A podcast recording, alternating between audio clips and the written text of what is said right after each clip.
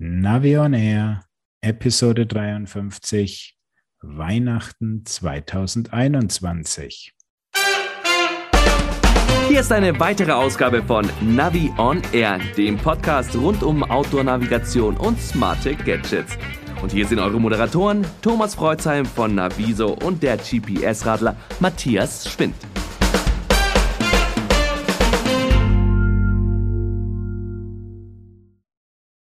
Ho, ho, ho, Matthias. Wohin rennen denn die Elche? Guten Morgen, Thomas. Grüß dich. Die Guten Morgen. Elche rennen gar nicht mehr. Aha, so, Elchtest nicht bestanden. Bei euch ist doch eigentlich kalt jetzt. äh, Da müsste doch jetzt äh, so richtig der Winter eingezogen sein. Oh ja, wenn wir das hier aufgezeichnet haben, da war ich heute schon mal unterwegs auf einer Testfahrt und man muss sagen, es hat sich fast angefühlt wie auf der Skipiste. Also es war Rösch im Gesicht. Ja, dann haben wir was gemeinsam. Ich war heute über 20 Kilometer draußen und äh, das war schon ganz schön frisch, ja. Ja, genau. Aber das soll, glaube ich, nicht unser Thema sein. Wir haben uns ja jetzt in die warme Stube zurückgezogen und kommen mit einer speziellen Weihnachtsinterview-Serie zu euch in die weihnachtliche Stube und haben wieder mal einige Firmen abgeklappert mit Interviews. Ja, Matthias, und du hast äh, dich mit Wahoo unterhalten als erstem Interviewpartner, den wir hier vorstellen und äh, konntest sogar da etwas erfahren, was uns demnächst ins Haus stehen wird. Lass uns da nicht weiter drüber sprechen, sondern erstmal reinhören. So, jetzt bin ich mit Ingo von Wahoo verbunden. Servus Ingo, grüß dich. Hallo Matthias, guten Morgen. Wir sprechen mal über das zu Ende gehende Jahr 2021. Und bevor wir auf das Highlight von Wahoo aus diesem Jahr kommen, muss man natürlich die obligatorische Frage nach der Liefersituation stellen. Inwieweit seid bzw. wart ihr davon betroffen? Also wir waren und sind auch immer noch äh, davon betroffen, äh, gerade ja unsere gesamte Produktpalette, die ja, wo im Grunde in jedem Produkt ein Chip oder ein elektronisches Bauteil, über das äh, natürlich äh, sehr, sehr viel gesprochen wird, äh, verbaut ist, ist es natürlich schon so, dass auch uns das betroffen hat, weil wir natürlich auch gerade in dem Markt für die Zulieferer äh, ein kleiner Fisch sind äh, gegenüber großen Smartphone-Produzenten äh, und so weiter. Äh, aber äh, auf der anderen Seite haben wir natürlich Forecast gemacht, Vorbestellungen mit Händlern äh, und so weiter. Sprich, äh, also letztes Jahr und das, was da vorgecastet oder vorbestellt wurde, konnten wir schon produzieren weitestgehend, vielleicht nicht immer 100 Prozent äh, on time, was natürlich die Probleme letzten Endes äh, verursacht hat war das enorme Wachstum des Marktes Fahrradsport äh, an sich und die damit verbundenen Nachbestellungen äh, zum Beispiel, äh, was dann eben auch dafür gesorgt hat beim Bolt, bei unserem äh, Fahrradcomputer, wo wir ja überall äh, bisher auch sogenannte Bundles angeboten haben, sprich Fahrradcomputer, Verbindung mit Herzfrequenzgurt und äh, Geschwindigkeits- und Trittfrequenzsensor. Das haben wir dann beim Bolt äh, relativ schnell gecancelt, weil wir gemerkt haben, okay, lass uns die Produktionskapazitäten auf die sogenannten Single Units, also die Einzel-Bolt-Fahrradcomputer geben. Und deshalb gibt es äh, bis jetzt für den Bolt 2 äh, ja noch keine äh, Bundles, weil man einfach gesagt, okay, hat, lasst uns die Kapazitäten, die wir haben, die auch die, die Kapazitäten an Stückzahlen von Zulieferern, also die Mengen, die wir da bekommen, eben ja auf den Bolt konzentrieren und jetzt nicht mit einem Bundle noch ein zweites Produkt, extra Packaging äh, und so weiter aufmachen. Wow, das heißt, es scheitert am Schluss an diesen kleinen Sensoren, dass die dann äh, quasi hinten runterfallen. Na, die Sensoren, die haben wir schon äh, im Sortiment, äh, aber dann eben als Einzelprodukt. Okay, er wollte also nur nicht die, die neue Schachtel und die, die Sammlung der Produkte aufmachen. Genau, weil, weil es natürlich schon so ist, Einzelgerät gegenüber Bundle äh, werden natürlich deutlich mehr äh, Einzelgeräte äh, verkauft. Kommen wir zum von dir schon angesprochenen Bolt V2 oder zweite Generation. Ihr nennt ihn ja einfach nur Bolt. Ähm, den habt ihr Anfang des Jahres vorgestellt und dann war er erstmal nach der ersten Charge, glaube ich, gleich wieder ausverkauft. Also kann man davon ausgehen, dass er im Markt gut angenommen wurde, oder? Äh, der, der Bolt wurde super angenommen. Und wie gesagt, die erste Charge, alles was Vorbestellung war, konnten wir glücklicherweise produzieren. Das ging auch raus an den Handel und äh, ist äh, im Grunde auch im Handel verdampft, sodass dann relativ schnell wieder enorme Nachbestellungen kamen. Und da, da kann man dann natürlich so mit den Nachlieferungen ins, ins Stolpern darüber. Aber er ist im Markt sehr, sehr gut angenommen worden und äh, auch immer noch sehr mhm. nachgefragt. Mhm. Was würdest du ähm, da als die, die Highlights ansehen? Also wo waren die größten Weiterentwicklungen, Verbesserungen und wo kann es sich auch in Richtung des größeren Bruders Rome abgrenzen? Die Hauptneuerungen, wo wir ja waren, auch bei den Bowls, sind natürlich dann auch äh, bedingt durch die Weiterentwicklung am Markt. So Sachen wie der USB-C Anschluss. Dann hat sich natürlich auch die ganze Display-Technik äh, weiterentwickelt. Das heißt, gegenüber dem Roam ist das Display natürlich wesentlich klarer, nochmal ein bisschen besser entspiegelt äh, und äh, über das Display äh, leichter äh, ablesbar. Dann hatten wir ja ähm, vor allem den internen Speicher vergrößert. Bisher ja einer der größten ja, Kritikpunkte eigentlich, dass der schon sehr kompakt war, der Speicher. Genau. Bei, bei dem Roam war der eben sehr, sehr äh, kompakt und man hat sich vielleicht noch ein bisschen getäuscht. Äh, okay, äh, ich fand nicht nur, gerade in Europa äh, wurde das dann eben zum Problem, weil wir eben sehr, sehr dicht besiedelt haben, sehr viele Länder haben, Deutschland, äh, Frankreich. Also ich sag mal da mehrere Gigabyte, wenn man ganz Europa drauf haben will, mehrere Gigabyte an Kartendaten natürlich auf so einem Gerät am Ende installiert sind. Und äh, da ist man leider mit dem Roam dann an, an Grenzen gestoßen. Aber da sind dann eben so Learnings auch. Also Wobei bei der Karte habt ihr euch ja jetzt entschieden, etwas mehr Farbe und ein bisschen verspielter zu werden. Also für mich nicht ganz klarer Fortschritt. Ähm, da fehlt oder da ging etwas die Klarheit eines Roam verloren.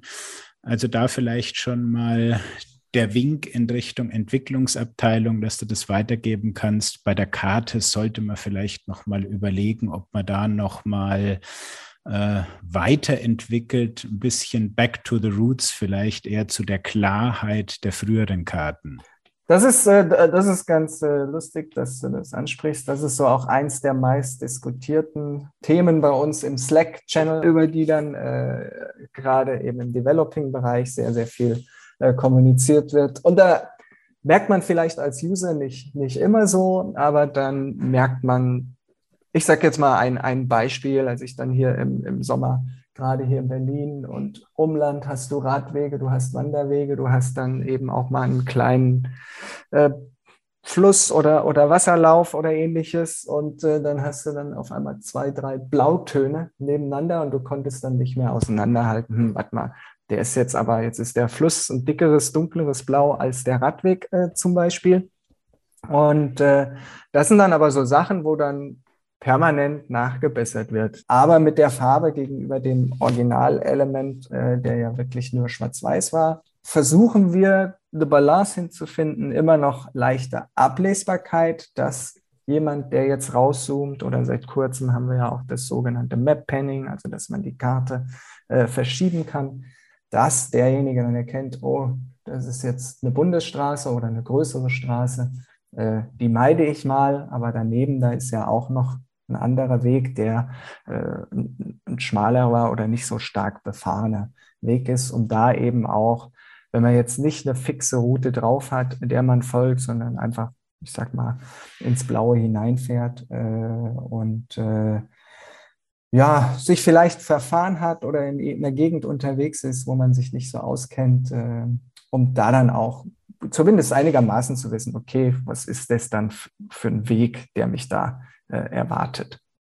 Schön. Also das heißt, wir hören daraus, dass sich da an der Karte noch eine Weiterentwicklung und insofern, bis dann der Rome 2 kommen wird, äh, werden wir da hoffentlich noch äh, eine Weiterentwicklung sehen. Das, das auf jeden Fall. Ja. Gut. Noch ganz kurz, vielleicht nur in einigen Stichpunkten. Was gab es sonst noch Neues bei euch in diesem Jahr? Auch schon so ein bisschen geleakt äh, ist ein äh, Power-Pedal, also das äh, Speedplay äh, Power-Pedal, was dann aber auch erst nächstes Jahr äh, kommen wird. Aber da geht es jetzt primär, die Produkte sind im Grunde fertig. Es geht einfach darum, okay, wann haben wir genug produziert, um sie entsprechend äh, auch dem Markt zu präsentieren. Das waren doch schon einige Ausblicke auf das kommende Jahr. Dann gebe ich dir jetzt noch mal die Chance, ob du hier bei uns im kleinen Rahmen vielleicht noch etwas anliegen möchtest. Ähm, naja, es ist natürlich, äh, was ich ja auch schon angedeutet habe, du bist natürlich auch immer ein bisschen gezwungen, mit dem Markt äh, zu gehen. Sprich, es gibt vielleicht äh, ein End of Lifetime äh, eines Produktes auch, äh, weil es die Zulieferteile nicht mehr gibt. Und jetzt haben wir dieses Jahr den Bolt gelauncht ähm, und natürlich haben wir da auch in der Pipeline Pläne für weitere, für eine größere. Also wir haben zwei Fahrradcomputermodelle mir persönlich erreichen die natürlich, äh, aber da wir jetzt von der Palette äh, zu sprechen, das ist natürlich noch, äh, ja, wäre übertrieben. Ähm, von daher gucken wir natürlich schon, ich sag mal, 2022 wird sich noch einiges sortieren. Ob da schon was kommen wird, kann ich jetzt noch nicht sagen. Aber auch in dem Fahrradcomputer Markt äh, wird es bei uns nicht stehen bleiben. Ne? Das klingt doch schon mal gut. Dann können wir uns da schon mal vielleicht auf etwas freuen, beziehungsweise dann auch schon mal die Testgeräte in Augenschein nehmen. Ja, also ten tendenziell, ich sag mal, würde ich eher sagen 2023. Okay. Weil ich jetzt aktuell, dass wirklich was Neues, äh, Großes kommt. Aber also, wenn wir uns. In, wenn wir uns in einem Jahr wieder hier treffen, dann könnte es schon eher spruchreif sein. Oder vielleicht schon die ersten Geräte mal irgendwo aufgetaucht sein. Genau, das, okay. auf jeden Fall. Also die zwei hauptneuen Produkte, die wir jetzt erstmal fürs Frühling nächstes Jahr haben. Wunderbar, das war doch ein schönes Schlusswort. Insofern danke ich dir für die Informationen, für den recht tiefen Einblick auch in die Zukunft und alles Gute für nächstes Jahr. Wir bleiben in Kontakt. Ja, Tschüss. Ich danke dir auf jeden Fall. Tschüss. Ja, da hat doch der Ingo schon ein bisschen die Glaskugel gelüftet und quasi dieses Speedplay Powerpedal mehr oder weniger offen angekündigt. Das ist da ja ein weiteres äh, Leistungsmessungsgerät. Ich habe ja gemerkt, dass inzwischen niemand mehr aus der Rennsport- oder Radsportszene ohne Leistungsmesser sein kann. Ich habe noch keins am Rad. Äh, sag mal, äh, in welcher Liga spielt das Ding denn wahrscheinlich?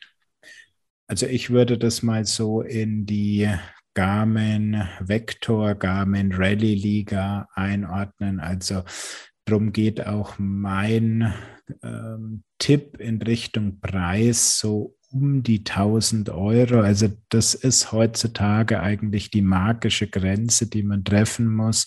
Beidseitige Messung für ein Tausender. Mhm. Bei, bei, den Pedalen fehlt mir jetzt in der Saison eigentlich noch ein Heizsystem, fände ich viel praktischer als ein Wattmesssystem. Ja, jetzt im Moment wäre das wirklich eine praktische Sache, aber gut, die kommen ja dann eh erst, ich gehe mal davon aus, Anfang des Jahres. Vielleicht ist da schon etwas wärmer, wenn wir die dann für die Probefahrt kriegen. Aber nebulöser war dann schon diese Aussage zu der Element Palette und dass zwei Geräte ja noch keine Palette sind. Ja, das finde ich auch spannend, denn Wahoo ist ja eigentlich sportintensiviert und jetzt äh, frage ich mich, kommt da noch was, wo mehr Touring drin ist, also größeres Display irgendwie oder geht es in die kleinere Richtung? Was meinst du denn? Kannst du da irgendwas äh, aus der Glaskugel erahnen? Also was ich ausschließen würde, ist, dass sie noch was zwischen den Bolt und den Roam reinquetschen. Da sehe ich keine Lücke mehr. Also bleibt eigentlich nur entweder ein kleineres Gerät unten drunter, unter den Bolt oder irgendwie geartetes High-End-Monster oberhalb vom Roam. Mhm. Und wie schätzt du nach diesen ganzen Ausführungen jetzt so die Priorität bei Wahoo ein? Ist jetzt so Navigation eigentlich für die noch so stark, wie es mal war? Es war ja nie jetzt so der Schwerpunkt, aber offensichtlich gibt es ja dann doch mehr so in Richtung Training, ja, Home-Training, äh, bei denen Neues. Ähm, ja, wird sich Wahoo jetzt doch noch weiter und vertieft dem Thema Touring widmen? Schwer zu sagen. Ich meine, die Karte beim Bolt haben sie ja schon ein bisschen Mainstream, tourentauglicher gestaltet.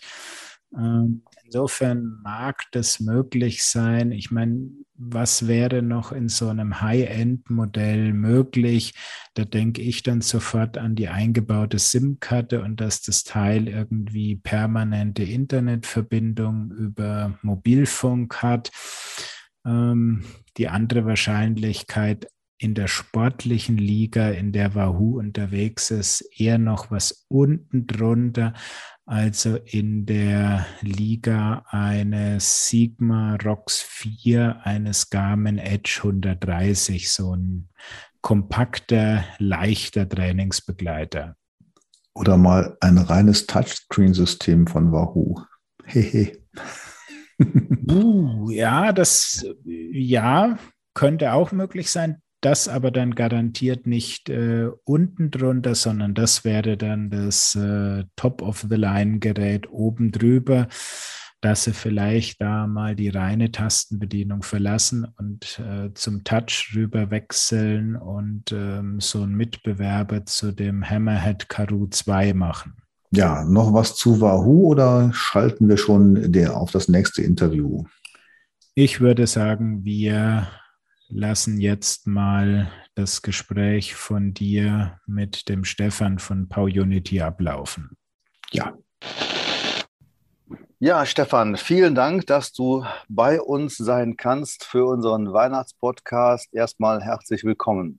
Vielen Dank auch von meiner Seite. Freut mich, Teil davon zu sein. Ja, du bist ja in einem ganz innovativen Bereich der Smart Biking Szene unterwegs, euer Bike Tracks, euer Anti-Diebstahl-System, das hat ja richtig gut eingeschlagen und unsere Fragen sind ja immer, wie habt ihr euch eigentlich entwickelt jetzt in diesem sehr merkwürdigen Jahr, was von einigen Trends geprägt war? Was äh, hat euer, eure Entwicklung jetzt ja, getrieben, beeinflusst, behindert, gefördert?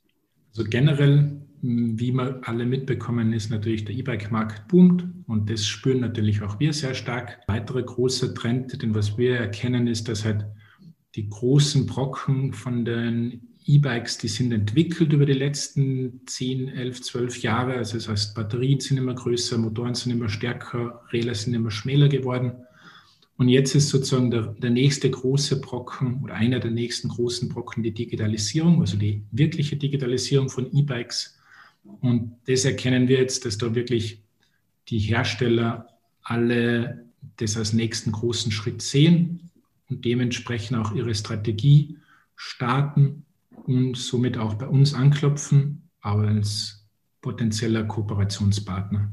Wie ist bei euch so das Jahr gelaufen?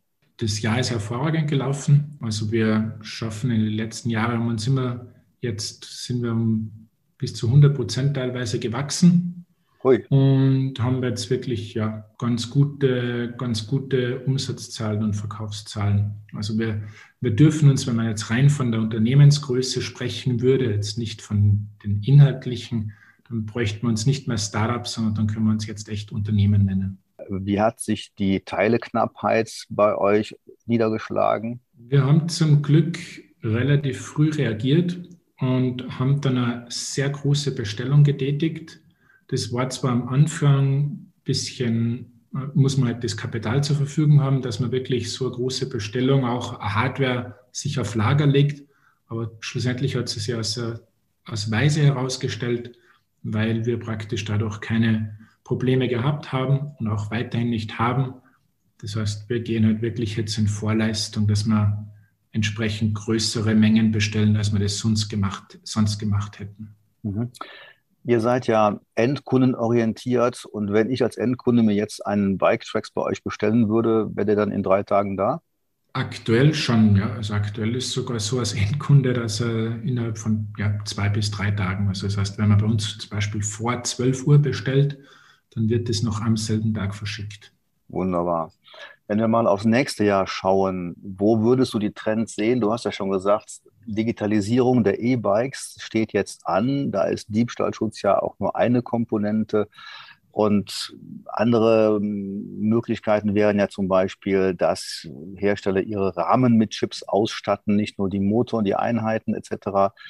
Werden wir bald E-Bikes haben, die von vornherein mit einem Chip ausgestattet sind, dass wir euch eigentlich gar nicht mehr brauchen? Oder ist das noch eine sehr weit in der Zukunft befindliche Stufe?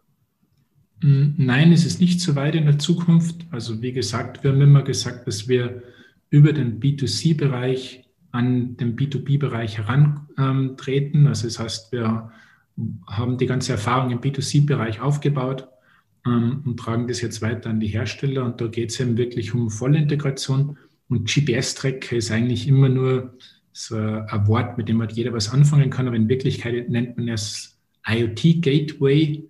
Also das heißt, du hast praktisch so eine Art Modem auf deinem Rad und von diesem Modem aus, das sammelt die ganzen Daten vom Rad. Also es sind jetzt mal ganz grob ausgesprochen ein Luftdrucksensor, ein mechanisches, elektronisches Schloss, ähm, sei es die elektronische Schaltung, ähm, seien es die Motordaten. Also das heißt, du hast praktisch diesen, dieses eine Modul, das was die Daten von diesen unterschiedlichen Sensoren oder Komponenten sammelt, diese dann verpackt und weiterschickt in die Cloud. Und da kann das Ganze dann zu einem weiteren Service weiterentwickelt werden. Und das ist jetzt das, wo die meisten Hersteller gerade dran arbeiten oder zukünftig dran arbeiten, dass sie praktisch so einen IoT-Gateway auf ihren Rad anbringen, dass sie mehr und mehr Komponenten digital machen, also eben, das sind Themen wie digitales mechanisches Schloss, Luftdrucksensor, Crash-Sensor und so weiter, elektronische Schaltung, dass sie das einbauen und aus dem noch sozusagen erweiterte Services entwickeln können und anbieten können, die was einen großen Mehrwert für den Endkunden liefern. Wer kann denn so etwas warten eigentlich? Ist das noch ein Geschäft für den normalen Fahrradhandel oder muss man jetzt schon speziell eine Leitung zum Hersteller haben, um das Ganze warten zu können, äh, updaten zu können und eventuell auch aufrüsten zu können? Jeder E-Bike-Händler, der was mit, mit E-Bikes schon versiert ist und die Elektronik eines E-Bikes versteht, der wird sich auch mit diesen weiteren Systemen, die ich jetzt genannt habe, sehr leicht tun. Es wird eher ins Gegenteil gehen. Das heißt, es wird eher so sein, dass durch diese Sammeln von Daten und Auswertung und, und durch so einen IoT-Gateway es zukünftig einfacher sein wird, weil man dann beispielsweise Updates over the air machen kann, also Updates, die was man praktisch von der Ferne aus machen kann oder Ferndiagnose von irgendwelchen Fehlercodes. Das heißt, dass wenn der Kunde dann zum Händler hinkommt, schon der vielleicht beispielsweise auf seiner App stehen hat, was eigentlich der ursprüngliche Fehler ist und der Händler das nicht mehr aktiv anschließen muss und auslesen muss. Ähm, genau, also es, soll, es sollte eigentlich einfacher werden für einen Händler und nicht schwerer. Also das, das ist das große Ziel von dem Ganzen. Das könnte dann der Kunde ja auch selbst machen, indem er dann sich selbst über die App mit euch verbindet und dann würde der Service ja quasi bei euch als so beim Hersteller liegen und nicht mehr beim Fahrradhandel. Es ist davon abhängig, was für Art des Fehlers es ist. Aber wenn es jetzt wirklich nur ein reiner Softwarefehler ist, dann könnte das auch direkt mit dem Hersteller oder über uns machen und müsste dazu nicht mehr unbedingt zum Händler gehen. Ja, und ihr habt jetzt ähm, keine Angst, dass die ganzen Hersteller jetzt hingehen und ihre eigenen Systeme entwickeln, euer Know-how quasi irgendwo aufgreifen und dann ähm, quasi alles selber machen. Nein, ganz im Gegenteil. Also das eine ist, dieser Markt ist riesengroß ähm, und es ist ja gerade eine gewaltige Entwicklung. Das andere ist, dass wir selber sehen, wie kompliziert das Thema ist. Also komplex auf der Ebene, dass man es wirklich auf hohem qualitativ oder qualitativ hochwertigem Level hinbekommt, ähm, so dass man das dem Kunden auch wirklich einen Mehrwert bietet. Und da sind wir davon überzeugt, und das merken wir ja gerade, dass die Hersteller auf Partner wie uns zurückgreifen, weil wir ihnen hier Jahre an Entwicklungszeit und Kosten sparen können und gleichzeitig auch die Stabilität geben, die was es benötigt, um so ein Produkt auf den Markt zu bringen oder zu lancieren. Ja, Stefan, das waren von mir aus meine Fragen. Hast du noch einen spannenden Gedanken, was uns in 2022 erwarten wird? Ich finde es generell spannend, eben wie ich schon gesagt habe, wie so das ganze Thema auch Mobility as a Service und die Verkehrswende und da wo jetzt die E-Mobilität einen Teil dazu beiträgt oder einen Riesenteil dazu beiträgt, ähm, weiter zu beobachten. Und ich glaube schon, dass uns da 2022 und auch die folgenden Jahre ja noch viele neue tolle Projekte entgegenkommen werden, mit denen, was wir vorher so nicht gerechnet haben. Gut, dann sind wir dankbar für deine Angaben und wünschen dir und deinem Team einen guten Rutsch. Stefan, vielen, vielen Dank. Vielen Dank, das wünsche ich ebenfalls und freue mich auf ein Wiedersehen und Wiederhören. Ja gut, Connected Devices ist in aller Munde erzählen tun alle Firmen darüber. Ähm, ja, wer es wie gut umsetzen kann, ist dann eine ganz andere Baustelle. Also ich fand das schon sehr interessant. Ich habe jetzt ja gerade auch wieder meinen Meisterkurs durchgeführt in Frankfurt und ähm, das ist natürlich schon so ein Thema, äh, was jetzt in der Werkstatt allgegenwärtig ist. Also E-Bike mit einem Diebstahlschutz versehen und da sind die ja wirklich stark dabei. Ich habe eben also im Interview gar nicht erzählt, was ein Bike Tracks ist. Das ist ja dieses ähm, Modul von äh, PowerUnity, ähm, wo wir auch schon mal drüber gesprochen haben. Ja, und wenn man so hört, dass die Firma so zu 100 Prozent gewachsen ist im letzten Jahr, dann ist das schon interessant. Wenn man auf deren Webseite geht, dann sieht man ja auch jede Menge Leute. Also das ist wirklich schon äh, kein Startup mehr. Und die werden jetzt von den Herstellern angegangen, also kommunikativ sage ich jetzt mal so zunächst mal, ähm, die den Trend vielleicht ein bisschen nach hinten geschoben haben. Und das fand ich schon sehr spannend. Ja, vor allen Dingen, ich meine, dass sie ihren GPS-Tracker bauen, das ist okay und das funktioniert und das läuft auch und das läuft mit Sicherheit gut. Aber das Spannendere fand ich diese Geschichte, okay, wir haben ein Kommunikationsmodul am Fahrrad, im Fahrrad verbaut. Und wir haben auch eine Backend-Surfer-Struktur. Und wenn eben heute ein Fahrradhersteller, ich sage jetzt mal ein Cube oder ein Specialized zu denen käme und sagt, lass uns da mal was richtig Cooles machen, dann haben die einfach schon was in der Schublade, wo sie beispielsweise, wie er es ja auch erwähnt hat, mit irgendwelchen Wartungsdaten und äh, Händlerinformationen, die über das Mobilfunknetz an eine Surferinfrastruktur schicken kann. Hm, ja, und es kam ja auch äh, eigentlich ganz gut raus, dass die Updates jetzt demnächst ähm, direkt wahrscheinlich mit dem Kunden durchgeführt werden.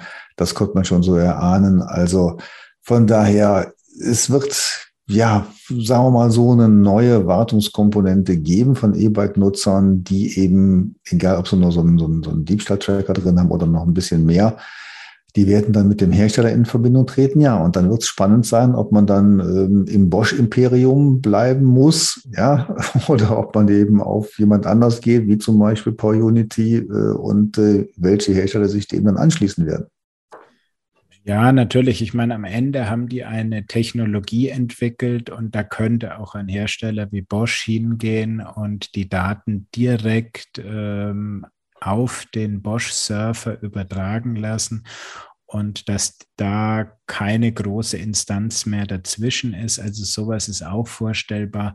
Ich meine, rein Daten übertragen ist schön, das ist technisch nicht ganz trivial, aber am Ende muss man sich fragen, was will ich dann mit den Daten anfangen und brauche ich wirklich die, die Motordaten, die, die Fehlerspeicherinformation schon beim Händler, wenn ich da reinkomme? Also ich sehe das ein bisschen anders als zum Beispiel so ein ICE, der ja auch seine Daten schon während der Fahrt an die Werkstatt äh, schickt. Da geht es darum, dass ein ganz kleiner Zeitslot nur für die Reparatur da ist und dass dann einfach alles bereitstehen muss. Und beim Fahrrad sehe ich die Not Notwendigkeit jetzt nicht unbedingt äh, da in die Richtung gegeben. Notwendig oder nicht, aber das ist ja gerade das Zeichen unserer Zeit, dass man einfach so viele Daten, wie es irgendwo nur gibt, irgendwie übermittelt. Man könnte die ja irgendwann mal gebrauchen. Ja, man muss sich dann im Datenschutz so ein bisschen vorbeimogeln. Aber dann hat man jede Menge Daten und kann dann äh, daraus ein Nutzerprofil generieren und so weiter, mit Werbung versorgen. Das kennen wir ja alles. Also da kann man, glaube ich, eben aus Sicht einiger Menschen nicht genügend Daten äh, sammeln. Und von daher äh, glaube ich, dass der Trend erstmal weitergehen wird. Aber die Denke ist natürlich spannend und da sehen wir ja diesen, den riesen Bosch, der ja erstmal sagt, äh, alles machen wir in unserem Imperium und lassen da keinen rein. Und es gibt andere wie Wahoo, die sagen, wir möchten gerne mit allen Hardware-Leuten zusammenarbeiten und äh, unsere Sensorik äh, mit, mit allen möglichen Leuten teilen können. Und ähm, ja, ich äh, sympathisiere eigentlich natürlich mit denjenigen, die einfach offener sind, äh, weil es also für den Kunden nachher auch kompatibler wird. Absolut, weil das ist ja dann das Spannende an der Konnektivität, also der Verbindung von einzelnen Geräten. Und du als Radfahrer kannst dir dann für deinen Zweck die besten Einzelkomponenten raussuchen und kannst die eben dann über diese Standardprofile zu deinem perfekt passenden System zusammenkoppeln. Ja, und damit sind wir schon fast beim nächsten Kollegen bei Sigma und da hast du ja den Daniel Konka interviewt. So ist es, hören wir mal rein. So, jetzt haben wir zugeschaltet den Daniel Konka von Sigma. Hallo, grüß dich. Hallo, guten Tag.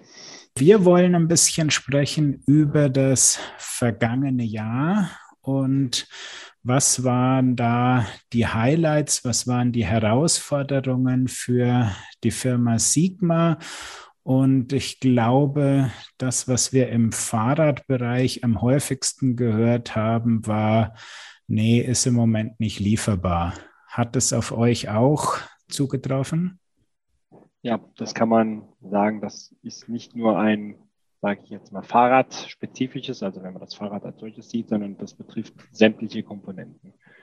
Das ist ein sehr, sehr besonderes Jahr, nicht nur wegen Corona, sondern alles, was damit zusammenhängt. Ich meine, wenn man sich jetzt China anschaut, die fahren ja ganz andere Strategien, wie wir das hier machen mit Null Covid. Das heißt, da werden ja ganze Restrikte oder ganze Städte abgeriegelt, wenn da ein, zwei Fälle da sind. Kann man sich bei uns hier gar nicht vorstellen. Und aus dem Grund verschärft sich das Ganze natürlich immer. Wenn man, wenn man, also nur mal so, also neben Chipsätzen, was man ja auch in der Presse hört, dass das schwer zu besorgen ist, äh, geht es sogar bis runter zu Rohmaterialien wie Plastik, wo man sich da gar nicht vorstellen kann, dass das äh, rar werden kann. Aber dass die, klar, durch viele Homeoffice-Situationen, es muss viel produziert werden, PCs, Laptops, ähm, Home Entertainment hat sich jeder auch eingedeckt. Ähm, alles wird erneuert und ausgetauscht, äh, wenn man die Zeit mal dazu hatte. Und das führt dann aber auch im, im globalen Markt zu immensen Engpässen, äh, wo wir leider auch drunter leiden. Und wir hätten, also Fahrrad ist ja, wir hatten eine Renaissance äh, ähm, erfahren, letztes Jahr ja schon, das hat sich ja dieses Jahr fortgeführt. Und das ist so krass schon. Ich hoffe, das verpufft dadurch nicht, dass dann, was ich, man hört das bei, bei Fahrrädern, Lieferzeiten, man bestellt heute und kriegt es frühestens 23. Das kennt man noch ab und zu mal bei Autos, wenn man das mal gehört hat. Das ist aber auch ähnlich. Und das ist auf der einen Seite sehr positiv natürlich, aber auf der anderen Seite sind wir davon natürlich auch betroffen, dass wir das Potenzial, was der Markt jetzt hergeben würde, gar nicht so richtig ähm, abschöpfen können, weil weil auch wir davon natürlich massiv betroffen sind. Mhm.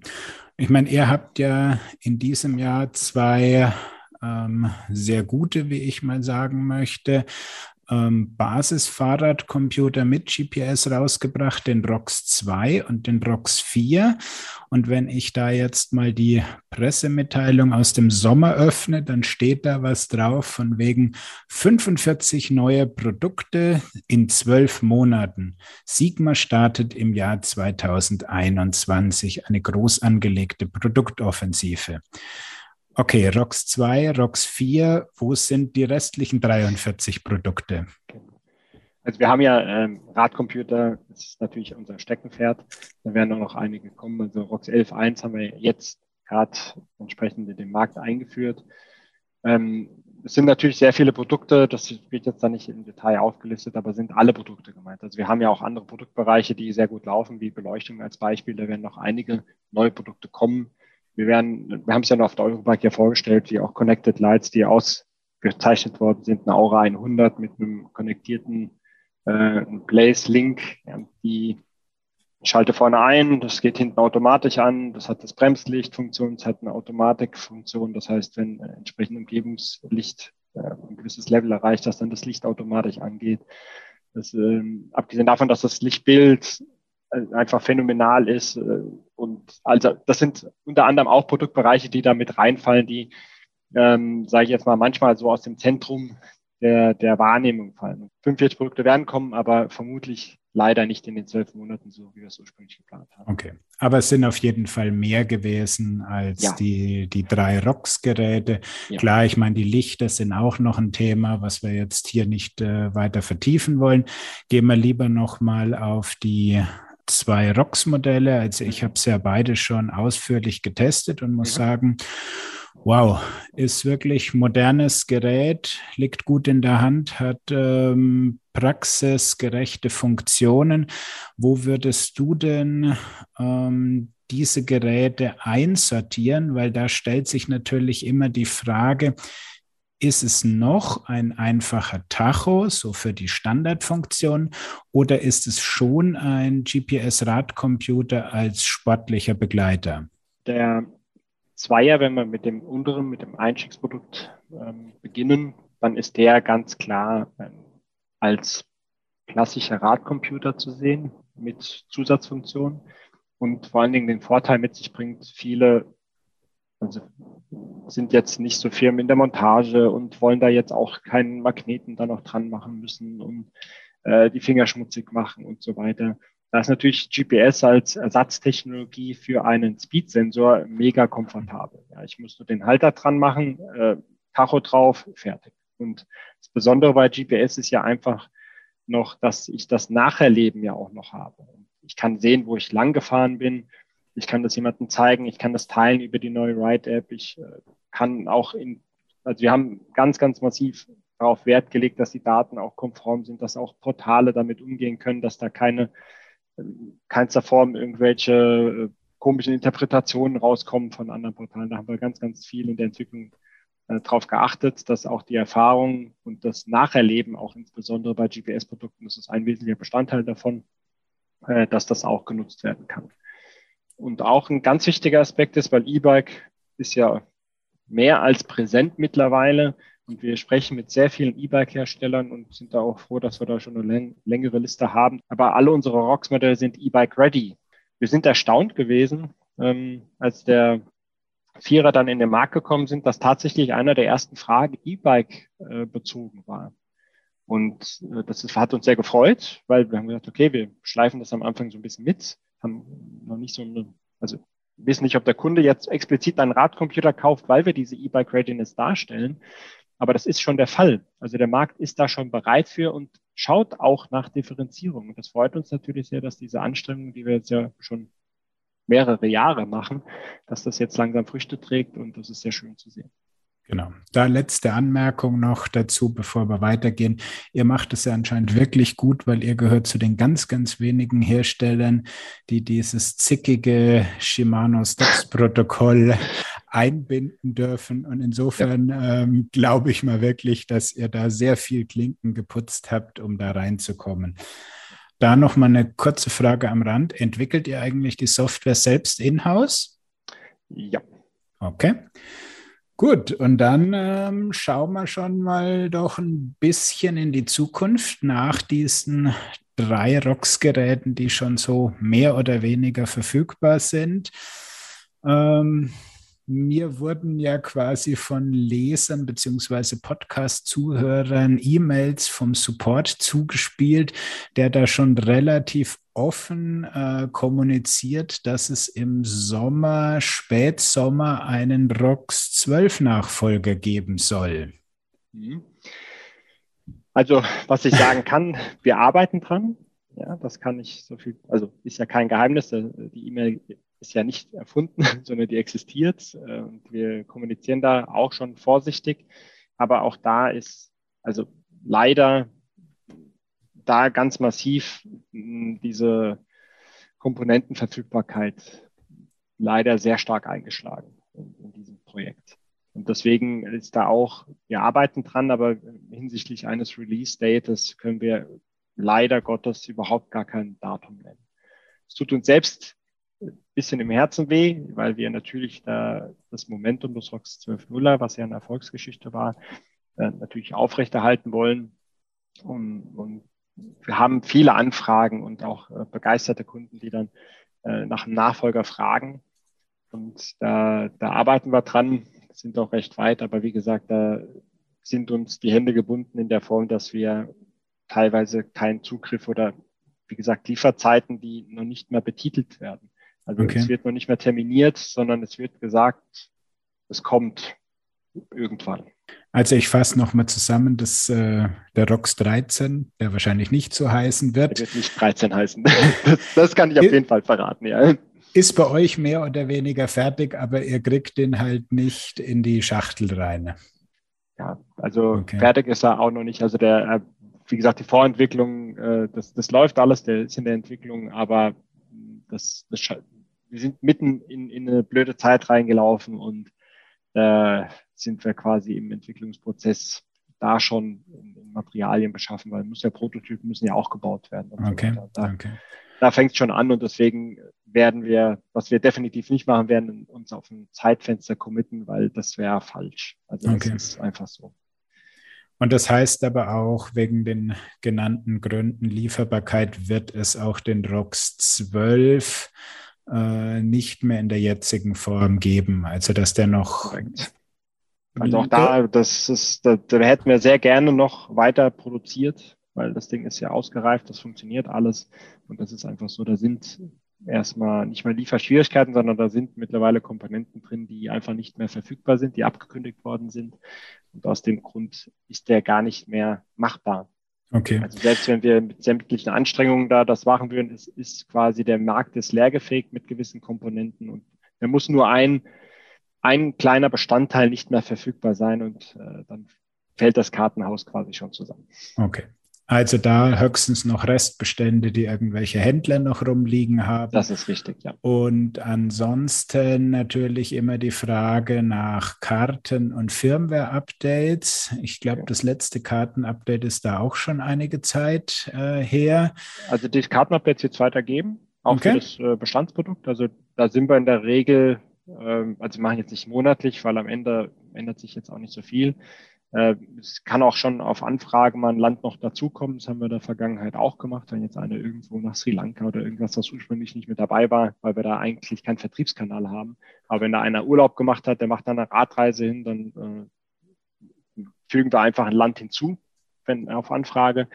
Und ansonsten machen wir das in der Regel so ähm, einmal alle sechs Monate, dass dann ein Update kommt. Ein Kartenupdate wird es auch wieder demnächst geben, damit einfach äh, hier auf das möglichst aktuellste Kartenmaterial zurück äh, ja, einfach verwendet werden kann.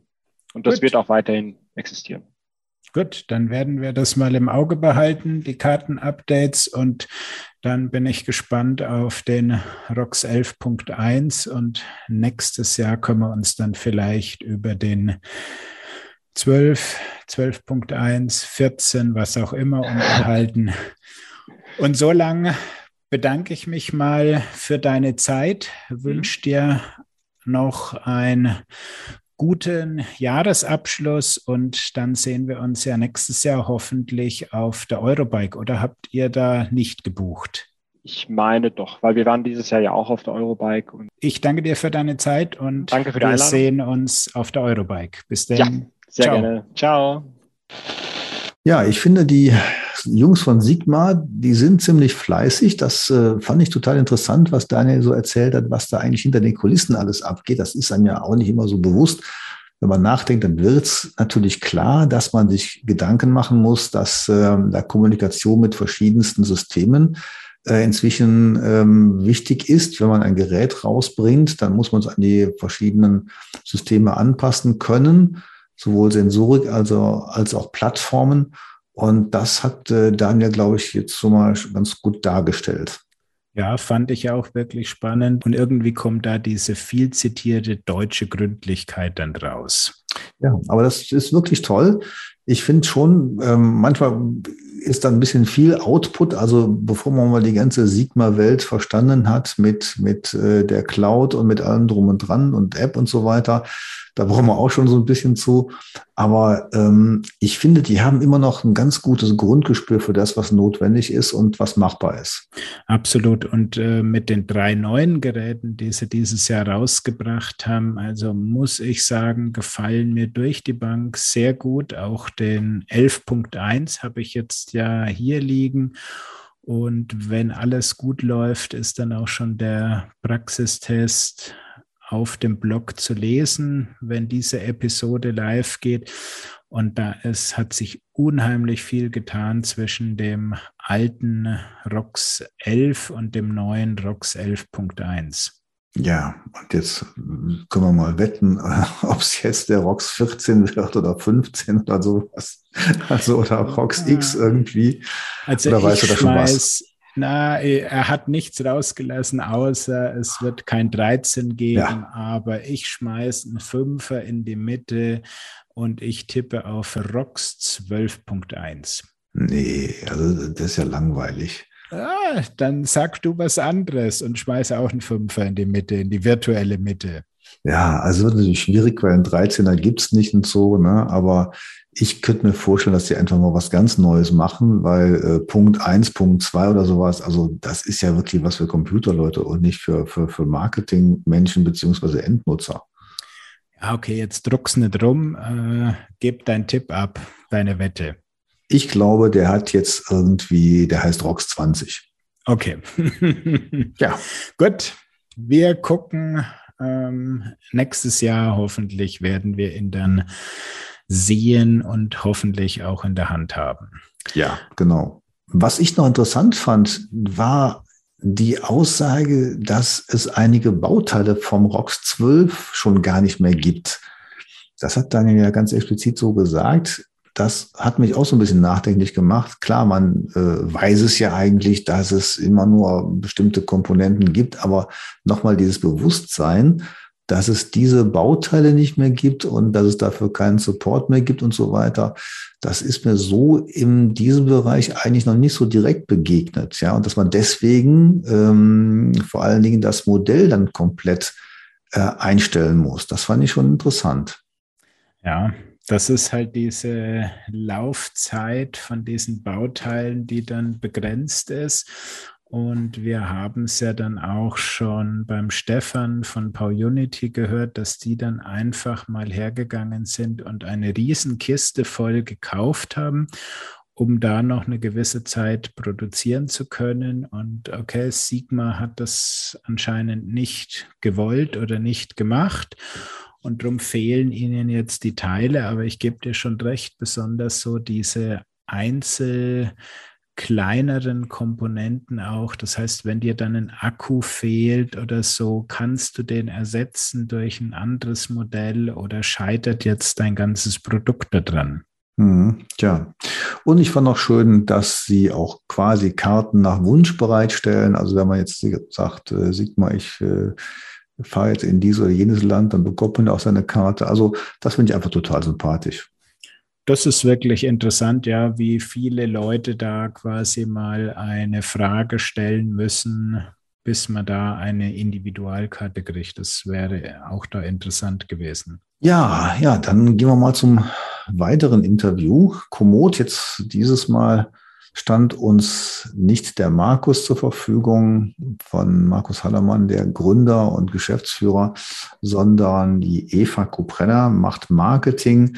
Sie ist jetzt ein halbes Jahr dabei, deswegen konnten wir jetzt auch nicht die tiefer gehenden Auskünfte ähm, erwarten, aber sie hatten uns immerhin ein paar interessante Gedanken und Trends mitgeteilt. Hören wir mal rein. Und jetzt ist bei mir Eva Kuprella von Komoot. Eva ist bei Komoot für das Marketing zuständig. Hallo Eva. Hallo Thomas. Magst du dich kurz vorstellen? Ja, gerne. Ich ähm, bin äh, Senior Marketing Managerin und seit Mitte dieses Jahres dabei wir haben eben gesehen, wie unterschiedlich die Bedürfnisse in unseren einzelnen Märkten sind. Ähm, allem voran der Dachmarkt als unserem größten und etablierten Markt. Und jetzt muss man mal erklären, was Dachmarkt ist. Hat mit Dachdecker nichts zu tun, sondern heißt Deutschland, Österreich und Schweiz. Richtig. In diesem Markt haben wir eben auch unsere, ja, mit Abstand die größte ähm, Community. Korrigiere mich bitte, wahrscheinlich nach oben. 24 Millionen Nutzer inzwischen, davon 15 in Deutschland. Richtig, es sind 24 Millionen User weltweit und ähm, im deutschsprachigen Markt sind wir jetzt bei etwas mehr als 14 Millionen Nutzern. 14 Millionen, ah, okay, ja. Immer noch jede Menge, ja. Richtig, richtig. Und damit sind wir tatsächlich äh, fünfmal größer als die nächstgrößere App in, in Deutschland. Wollen wir gar nicht wissen, wer das ist jetzt. Aber wo du jetzt gerade schon das Wachstum im Munde führst, was waren denn eigentlich eure Highlights so in 2021? 2021 war generell für Komoot ein, ein weiteres sehr erfolgreiches Jahr, auf welches wir sehr positiv zurückblicken können. Ähm, wie du bereits angesprochen hast, sind wir sehr stark gewachsen von 16 auf 24 Millionen User. In einem Und, Jahr, also 8 Millionen User mehr. Richtig. Das ist der Wahnsinn, ja. Und das, ja, damit einfach die größte Community an Menschen, die, die rausgeht, die draußen aktiv ist, die Tipps und Touren teilt und äh, sich über Ideen für ihre nächsten Abenteuer austauscht. Das ist natürlich besonders schön in, in Zeiten wie diesen zu sehen, dass wir Menschen helfen, ähm, in ihrer Freizeit auf andere Gedanken zu kommen, äh, körperlich und seelisch äh, gesund zu sein und einfach schöne Momente in der Natur erleben zu können. Ja, das denke ich auch. Das ist total wichtig. Also einfach so der Impuls rauszugehen. Das ist ja von vielen schon aufgenommen worden. Und ich glaube, das war dann ganz einfach so, Viele Nutzer hatten schon Komoot und jemand, der dann neu dazukommt, sagt, was nimmst du denn? Und dann kam die Antwort Komoot und dann ging es äh, mit einem weiteren Komoot-Nutzer weiter. Kannst du das so bestätigen? War das so der Schneeballeffekt, der jetzt zu dem Wachstum geführt hat oder habt ihr da ganz kräftig in Marketing investiert? Absolut. Also deine Vermutung geht da in die richtige Richtung. Wir sehen, dass unsere ja, Mund-zu-Mund-Propaganda, dieser Kanal, einfach sehr stark funktioniert, hängt aber auch damit zusammen, dass wir als Plattform einfach auf, auf Netzwerkeffekten auch basieren. Das bedeutet, dass weitere Nutzer, die dazukommen, auch einen, einen Mehrwert für alle anderen Nutzer haben und ähm, dadurch ja, funktioniert das einfach extrem gut. Komoot hat jetzt auch noch einige Funktionen hinzugefügt. Man kann jetzt zum Beispiel Strecken besser bearbeiten, also geplante Touren zum Beispiel besser zurechtschneiden. Hast du eine Idee, ähm, ob das jetzt noch ausgeweitet wird? Dahinter verbirgt sich natürlich die Frage so, ähm, kannst du uns schon irgendwie etwas sagen, was uns 2022 erwartet oder ist es alles noch Betriebsgeheimnis? Ja, wir fokussieren uns auf Feature, die, die einen Mehrwert für alle unsere Nutzer haben. Der Hintergrund hier ist, dass wir eben gesehen haben, dass unsere Nutzer im Schnitt ähm, regelmäßig zwei bis drei Sportarten betreiben. Also da auch wirklich über die unterschiedlichen Aktivitäten hinweg unsere Feature entwickeln. In 2021, auch nicht zuletzt wegen der Pandemie, ist ja auch Besucherlenkung ganz wichtig geworden. Und da würde mich mal interessieren, wie ihr da weiter mit umgeht. Wenn Nutzer vor gesperrten Wegen stehen, ist das ein, ein negatives Erlebnis, ähm, das wir vermeiden wollen. Und deshalb investieren wir hier. In 2020 haben die Menschen durch Corona vermehrt die Erholung draußen in der Natur gesucht. Das äh, große Wachstum unserer Community hat dazu geführt, dass Probleme, die schon immer da waren, auch plötzlich sichtbar wurden auf unserer Plattform. Sprich, wir waren vor die Herausforderung gestellt, uns damit auch auseinanderzusetzen. Wir haben hier recht zeitnah reagiert und mit unseren Partnern, vor allem aus der Touristik, äh, Webinare zu relevanten Themen abgehalten, unter anderem zum Thema Besucherlenkung. Ähm, diese Formate haben wir dann in den vergangenen zwei Jahren weiterentwickelt und auf weitere Partner ausgeweitet. Insgesamt haben wir da vor allem in den Bereichen ähm, Datenpflege, Komoot als Besucherlenkungstool und am Produkt selbst investiert und angesetzt. Kannst du da mal ein paar Beispiele zu bringen? Also was, was, wie, wie, muss man sich sowas vorstellen jetzt? Was habt ihr da eigentlich gemacht? In der App haben wir verstärkt an Warnhinweisen gearbeitet, die dann in jeder Phase der Planung dem Nutzer angezeigt werden, ähm, auch bei bereits geplanten Touren. Damit ja, wissen unsere Nutzer möglicherweise, wenn es sich um, um private Gebiete handelt, wo man zum Beispiel nicht Rad fahren darf oder wo es eine zeitliche Zugangsbeschränkung gibt. Das fand ich jetzt auch äh, eine sehr schöne Sache. Wenn man genau hinschaut, dann kann man ja sehen, welche Wege gesperrt sind. Man muss aber wirklich genau hinschauen, damit man dieses kleine, diesen kleinen Kreis mit dem Strich dadurch sieht. Also so ganz auffällig ist es nicht, aber man kann es machen. Es fällt aber schon dadurch auf, wenn man eine Strecke plant auf Komoot von A nach B und dann die berechnete Strecke so einen Umweg macht. Und man denkt, warum nimmt das Programm nicht den Weg? Und wenn man da mal genauer hinguckt, dann sieht man, ah, oh, der ist gesperrt. Da können es dann eben Schwierigkeiten geben. Und ähm, meinst du eigentlich, dass sowas zunehmen wird? Werden jetzt mehr Leute jetzt ihre Wege sperren? Dir muss ich das nicht erklären und wahrscheinlich auch einigen deinen, äh, zu, deiner Zuhörer nicht, dass ähm, die Daten im Kartenmaterial von Komoot auf OpenStreetMap basieren. Sprich, wir geben die Informationen weiter, die, ähm, die in OpenStreetMap gepflegt sind. Bedeutet für uns ist es sehr wichtig, ähm, dass die Daten in OpenStreetMap möglichst vollständig sind. Wir haben in der Vergangenheit in unseren Gesprächen mit Partnern auch oft festgestellt, dass gar nicht so klar ist, woher die Daten und Tourenempfehlungen auf Komoot eigentlich kommen und haben das als Chance gesehen, hier entsprechende Formate anzubieten. Ich hatte schon gesagt, OpenStreetMap bildet die Datenbasis für Komoot-Karten und das Routing. Ähm, auch weitere Plattformen und Provider wie beispielsweise Garmin und Bosch nutzen diese Quelle. Und ja, wenn Daten dort nicht vollständig gepflegt sind, dann spiegelt sich das eben auf unserer Plattform wie auf anderen sich wieder. Für uns wichtig sind da zum Beispiel Angaben zum Untergrund oder der Schwierigkeitsgrad eines Wanderweges, genauso wie die Info, ob dieser Weg zum Beispiel zugänglich ist, öffentlich zugänglich ist, privat ist oder eine zeitliche Begrenzung aufweist. Wir haben dann ähm, ja in der Zusammenarbeit mit unseren Partnern ähm, Schulungen entwickelt, die wir im vergangenen Jahr durchgeführt haben und die Ganz kurz zusammengefasst besteht das quasi aus drei Schritten, mit denen wir unsere Partner befähigen, mit Komoot auch aktiv Besucherlenkung zu betreiben. Wir zeigen unseren Partnern in diesen Schulungen einerseits, wie Komoot funktioniert und wie sie selbstständig ähm, OpenStreetMap-Daten und somit die Komoot-Karten und die Routenplanung ändern können. Hierbei gibt es auch die Empfehlung, ähm, ja, mit der ähm, lokalen OSM-Community in Kontakt zu treten, um sich dort auszutauschen und äh, noch ein besseres Verständnis auch für die Arbeit mit OpenStreetMap zu bekommen. Wir hatten tatsächlich im, im vergangenen Jahr insgesamt etwas mehr als 500 Teilnehmer in diesen Schulungen, worüber uns wir sehr freuen. Ähm, viele aus dem Tourismus. Wir hatten recht allgemeine Schulungen für den Tourismus und dann aber auch nochmal zusätzlich individuelle Schulungen für spezifische Interessensgruppen angeboten, wie zum Beispiel aus dem Naturschutz. Mhm. Ja, das war schon mal ein spannender Rückblick und ähm, vielleicht nochmal zum Ausblick.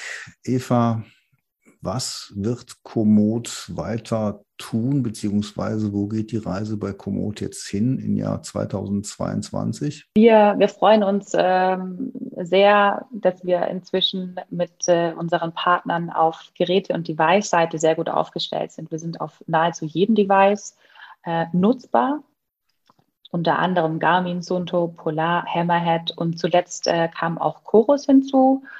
Und genau diese Zusammenarbeit mit Geräteherstellern werden wir auch in Zukunft weiter ausbauen.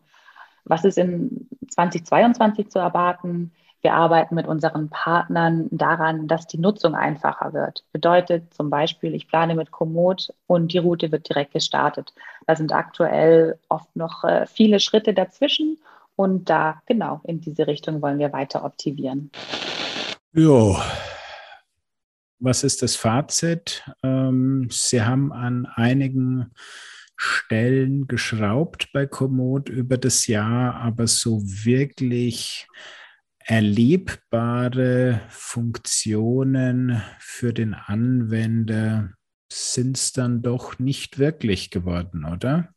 Ja, also ich gebe ja immer den, den, den Tipp, ähm, wenn man wirklich wissen will, was Komoot gemacht hat, entweder natürlich beim GPS-Radler reinschauen oder aber ähm, bei seinem eigenen Account hat man ja auch dann so einen Punkt, was gibt's Neues? Und wenn man da mal reinguckt, dann sind es schon so einige kleine Details, ähm, die interessant sind, wo man jetzt vielleicht zum Beispiel denken könnte, Komoot macht mehr möglich in Sachen Tracks zusammenbasteln, kürzen, zusammenfügen oder so. Da gibt es ja noch wirklich Luft nach oben bei denen. Aber ähm, und natürlich, dass wenn irgendwelche neuen Geräte da sind, dass dann auch Komoot da drauf läuft. Ähm, insofern fand ich interessant, dass äh, Eva jetzt sagte, dass man die Usability noch ein bisschen erhöhen wird. Also wenn man irgendwo ein Gerät hat oder eine Plattform, dass dann die Komoot-Anwendungen noch einfacher laufen sollten und nicht mehr mit so viel Einrichtungsarbeit verbunden sein sollten, das ist sicherlich dann für den Nutzer sehr angenehm. Ja, gut, das ist diese Umstellung von dem Login auf dem Endgerät auf diese neue Code-Geschichte, die dir dann angezeigt wird und bei der du diesen Verbindungscode nur bei dir im Internet eingibst. Ähm, das macht natürlich die Verbindung von irgendwelchen Endgeräten schon einfacher. Ähm, ja, das ist äh, der große Punkt Usability natürlich. Na? Und was ich ja bei Komoot immer sehe, ist die Arbeit im Hintergrund bei meinem Spezialthema Besucherlenkung. Deswegen habe ich Eva ja auch genau deswegen danach gefragt, was sich da so tut. Und das kriegt ja auch der Endkunde nicht so mit, dass eben Komoot da wirklich in Verbindung mit vielen Touristikern steht, die jetzt Komoot wirklich als äh, den, das Sprachrohr quasi der, der, der Nutzer sieht. Das ist ja auch wirklich so, dass die meisten Nutzer, die unterwegs sind, dann eben inzwischen Komoot ähm, auf ihrem Smartphone haben und damit planen und die Planungsgrundlagen dafür, also OpenStreetMap auf der einen Seite und dieses Einbringen der eigenen, des eigenen Contents als Highlights bei Komoot, das ist ja schon ganz interessant. Und wie man das eben einsetzt, dass Komoot nicht zu viele Scherereien bekommt, das ist ja dann auch natürlich der Wunsch, dass man äh, nicht dauernd sagt, hier, äh, da ist es über verbotene Wege gegangen. Ähm, das äh, war, glaube ich, eine Entwicklung, in, die in diesem Jahr ja bei Komoot doch deutlich mehr angezogen wurde. Ja, sie haben sich dem Thema angenommen und machen da mit Sicherheit im Hintergrund was, aber mir ist es jetzt selbst noch nicht wirklich groß aufgefallen, dass ich irgendwo einen Bereich hatte, wo ich reinfahren wollte und Komoot mir wirklich da die Planung absolut unmöglich gemacht hat, dass ich da in irgendeinen gesperrten Bereich nicht reinkomme. Ja, das kommt auch darauf an, wo es ist. Also in Nationalparks, ähm, das ist die eine Sache, da ist es ja ein großes Thema und ähm, da hat mir die Eva auch nochmal einen Kommentar zugeschickt, dass eben beim Nationalpark Sächsische Schweiz ähm, einerseits mit Komoot interessante Besucherlenkungsangebote gestartet wurden, also dass man direkt die auf dem Smartphone dann hat. Andererseits aber auch der Nationalpark dann sehr hohe Klickraten bekommen hat und das wiederum für den Nationalpark sehr schön war. Also das scheint gut funktioniert zu haben. Ähm, aber ich glaube, dass das auch zunehmen wird, weil die Leute demnächst vielleicht mehr Strecken oder Straßen und Wege sperren werden und sagen, das ist privat und dann kommodet, dann kommodet, dann routet Komoot da eben auch nicht mehr drüber. Sobald ihr sowas mal als äh, äh, Werkzeug äh, rumspricht, äh, könnte da noch mehr passieren. Möglicherweise lassen wir uns überraschen. Ja. Und dann habe ich noch ein Gespräch geführt mit dem Peter und dem Fabian von Garmin. Und ich würde sagen, hören wir da gleich mal rein. Schön, dass ihr Zeit habt. Grüßt euch. Ja, hallo zusammen. Freut hallo, uns, dass danke. wir. Danke für die Teilnahme. Meine erste Frage geht schon mal das äh, eigentlich doch alles bestimmende Thema in diesem Jahr war die Liefersituation. Ich glaube, ihr könnt nicht sagen, dass ihr nicht betroffen wart. Deshalb nur die Frage, wie stark wart ihr betroffen? Ja, du, du, äh, ihr sagt es schon richtig. Ähm, äh, es sind quasi alle äh, Industriepartner in, im Fahrradbereich, aber auch in anderen Industrien ähm, von Lieferengpässen betroffen. Wir waren es auch. Ähm, ist auch ein Grund, wieso in, in diesem Jahr verhältnismäßig wenig Produktneuheiten auf den Markt gekommen sind. Ähm, auf der anderen Seite haben wir äh, ja die komfortable Situation, dass wir eigene Produktionsstätten haben, dadurch durchaus noch flexibler sind als der eine oder andere Hersteller. Und äh, deswegen ähm, ja, waren die Verfügbarkeitsengpässe in vielen Bereichen äh, auch wirklich überschaubar. Gerade im Bereich Wearables hatten wir über das gesamte Jahr eine, eine sehr gute Verfügbarkeit, auch bei vielen Fahrradcomputern. Ähm, allerdings gab es auch Engpässe. Ähm, ganz klar. Und das ähm, möchten wir auch gar nicht verschweigen, beziehungsweise hat auch jeder mitbekommen von unseren Händlern, aber auch von Endkunden. Gerade im Bereich Outdoor-Handhelds ähm, haben wir in den letzten Monaten massive Verfügbarkeitsengpässe, aber auch ähm, bei unserem Einstiegsfahrradnavigationsgerät, dem, dem Edge Explorer. Ähm, da sieht es momentan nicht gut aus. Ähm, wir haben nichtsdestotrotz ein, ein breites Produktportfolio, äh, wo wir unseren Kunden immer was anbieten konnten. Okay, und äh, inwieweit hat sich das Thema dann auf den Umsatz ausgewirkt?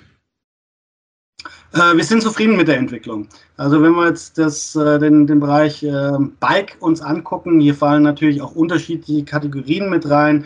Ähm, neben den, den reinen Fahrradcomputern der Edge-Serie haben wir da auch äh, unsere Varia-Produkte, aber auch unsere Powermeter, wo wir dieses Jahr Neuheiten auf den Markt gebracht haben mit dem Rallye, mit drei unterschiedlichen Varianten für Mountainbiker, zwei für Rennradfahrer. Ähm, also da haben wir uns nochmal breiter aufgestellt und auch wirklich innovativ auf den Markt, äh, Innovationen auf den Markt gebracht. Äh, insofern konnten wir da auch äh, tatsächlich wachsen. Okay, eine Frage da speziell hat mir noch der Thomas mitgegeben. Und zwar, er äh, bringt es immer wieder mit bei seinen Meisterschülern für die Zweiradmechaniker, dass das Thema Navigation im Fahrradfachhandel immer weniger stattfindet. Könnt ihr das bestätigen? Ähm, kann ich so nicht eins zu eins bestätigen. Ähm, es gibt äh, sicherlich äh, Fahrradhändler, ähm, die ähm, sich von dem, dem, Thema abgewendet haben, die sagen, okay, ich habe jetzt äh, das Kundenklientel nicht. Aber aus, aus unserer Sicht, beziehungsweise auch wenn wir unsere, unsere Händler uns anschauen, ähm, haben wir nach wie vor auch wirklich sehr, sehr gute Fachhändler im stationären Bereich, äh, die sich auch darüber auszeichnen, äh, die, die Kunden auch wirklich zu beraten, ähm, die hier einen Mehrwert bringen und äh, die auch gut unsere Produkte verkaufen. Gut, dann ist ja noch das Thema einer eurer letzten Einkäufe, die Firma Tax. Da hat sich gefühlt irgendwie wenig getan. Vielleicht an dich, Fabian. Du bist ja der Tax-Experte. Ähm, was ist da im Moment Stand der Dinge? Ja, also dass sich da bei Tax ähm, nichts getan hat, das, das kann ich so nicht unterschreiben. Ähm, ihr, ihr müsst bedenken, ähm, Tax ist noch gar nicht so lang Teil der, der Garmin-Familie. Und ähm, wir haben natürlich auch einen Prozess durchlebt. Das heißt, ähm, wir haben jetzt ähm, Anfang des Jahres die, die neue ähm, Fabrik mit an den Start gebracht. Ähm, ich glaube, wir hatten da letztes Jahr auch im Podcast schon drüber gesprochen, dass da was ähm, im Kommen ist. Ähm, die, ähm, die Produktionsstätte in den Niederlanden ist seit Frühjahr ähm, live und dadurch gab es natürlich sehr viele Effizienzsteigerungen bei uns. die Fabrik dort kann einen größeren Output fahren, ähm, was uns speziell im Taxbereich auch ähm, dann dazu äh, oder geholfen hat, dass wir besser verfügbar waren. Ähm, und allem, in allem haben sich einfach die Prozesse so stark verbessert, dass es da schon ähm, ja, deutlich voranging im letzten Jahr. Und auch ähm, in der Kommunikation an den ähm, Endkunden hat sich in, in speziell in der Dachregion ähm, einiges getan. Wir haben ein neues Demo-Center und Service-Partner-Programm ähm, gelauncht, ähm, wo wir unseren Kunden die Möglichkeit geben, ähm, zum einen den Trainer vor einem Kauf zu testen bei dem Händler vor Ort, aber auch im Falle eines Problems den Servicepartner aufzusuchen und dort ja, Hilfe oder Fragen ähm, in Anspruch zu nehmen oder zu erhalten. Als nächsten Block habe ich mir mal die Neuheiten rausgesucht und da habe ich im Vorfeld mal mir mal den Blog durchsucht und musste echt entsetzt feststellen, ich habe in diesem Jahr wirklich nur ein einziges neues Produkt, die von dir schon angesprochenen Rallye-Pedale getestet. Und dann gab es noch diese neue Variante der Forerunner 945 mit dem Zusatz LTE, wo es ja ein paar ja, Fragen oder Unklarheiten gab, weil die eben nicht sich komplett ins Internet einbindet. Insofern wäre mal schön, vielleicht Peter, wenn du was zu diesem LTE, was ja so viel ich weiß, nur das LTE M-Band betrifft, sagen könntest. Ja, sage ich gerne was dazu. Ähm, das äh, war für unsere Region tatsächlich das, das erste Produkt mit einer, einer LTE-Funktionalität. Und äh, da war es natürlich am Anfang tatsächlich so, dass, dass man erstmal Aufklärungsarbeit leisten musste, äh, welche Funktionalität steht hinter dem äh, Abkürzung LTE. Was muss ich als Kunde auch machen? Ähm, kann ich jetzt äh, meinen äh, Telekom oder Vodafone-Vertrag ähm, nutzen und dann über eine eSIM das Ganze mit meinem Vorrater koppeln? Kann ich damit telefonieren? Äh, was kann ich tatsächlich damit machen? Und das waren sicherlich äh, Fragen, die auch ihr euch gestellt habt, äh, als wir das Produkt vorgestellt haben. Und äh, ja, was kann das Produkt am Ende des Tages? Also zum einen ähm, ist tatsächlich auch ein, ein, Vertragsabschluss mit, mit Garmin notwendig. Wir arbeiten natürlich da mit Partnern zusammen, aber das Ganze läuft dann über die Garmin Connect App, ähm, wo ich mich dann äh, entsprechend registriere und dann kann ich Funktionalitäten direkt von der Uhr nutzen, Smartphone unabhängig. Äh, das bedeutet in dem Zusammenhang, ähm, ich kann von überall Nachrichten versenden, Nachrichten empfangen. Ähm, ich kann das Thema Live-Tracking direkt nutzen, ohne ein Smartphone mit dabei zu haben. Also hier geht es mehr um Sicherheitsaspekte im Zusammenhang ähm, bei der Nutzung von, von der Uhr, aber auch der, der Kommunikationsmöglichkeiten weg von der reinen Sprachfunktion.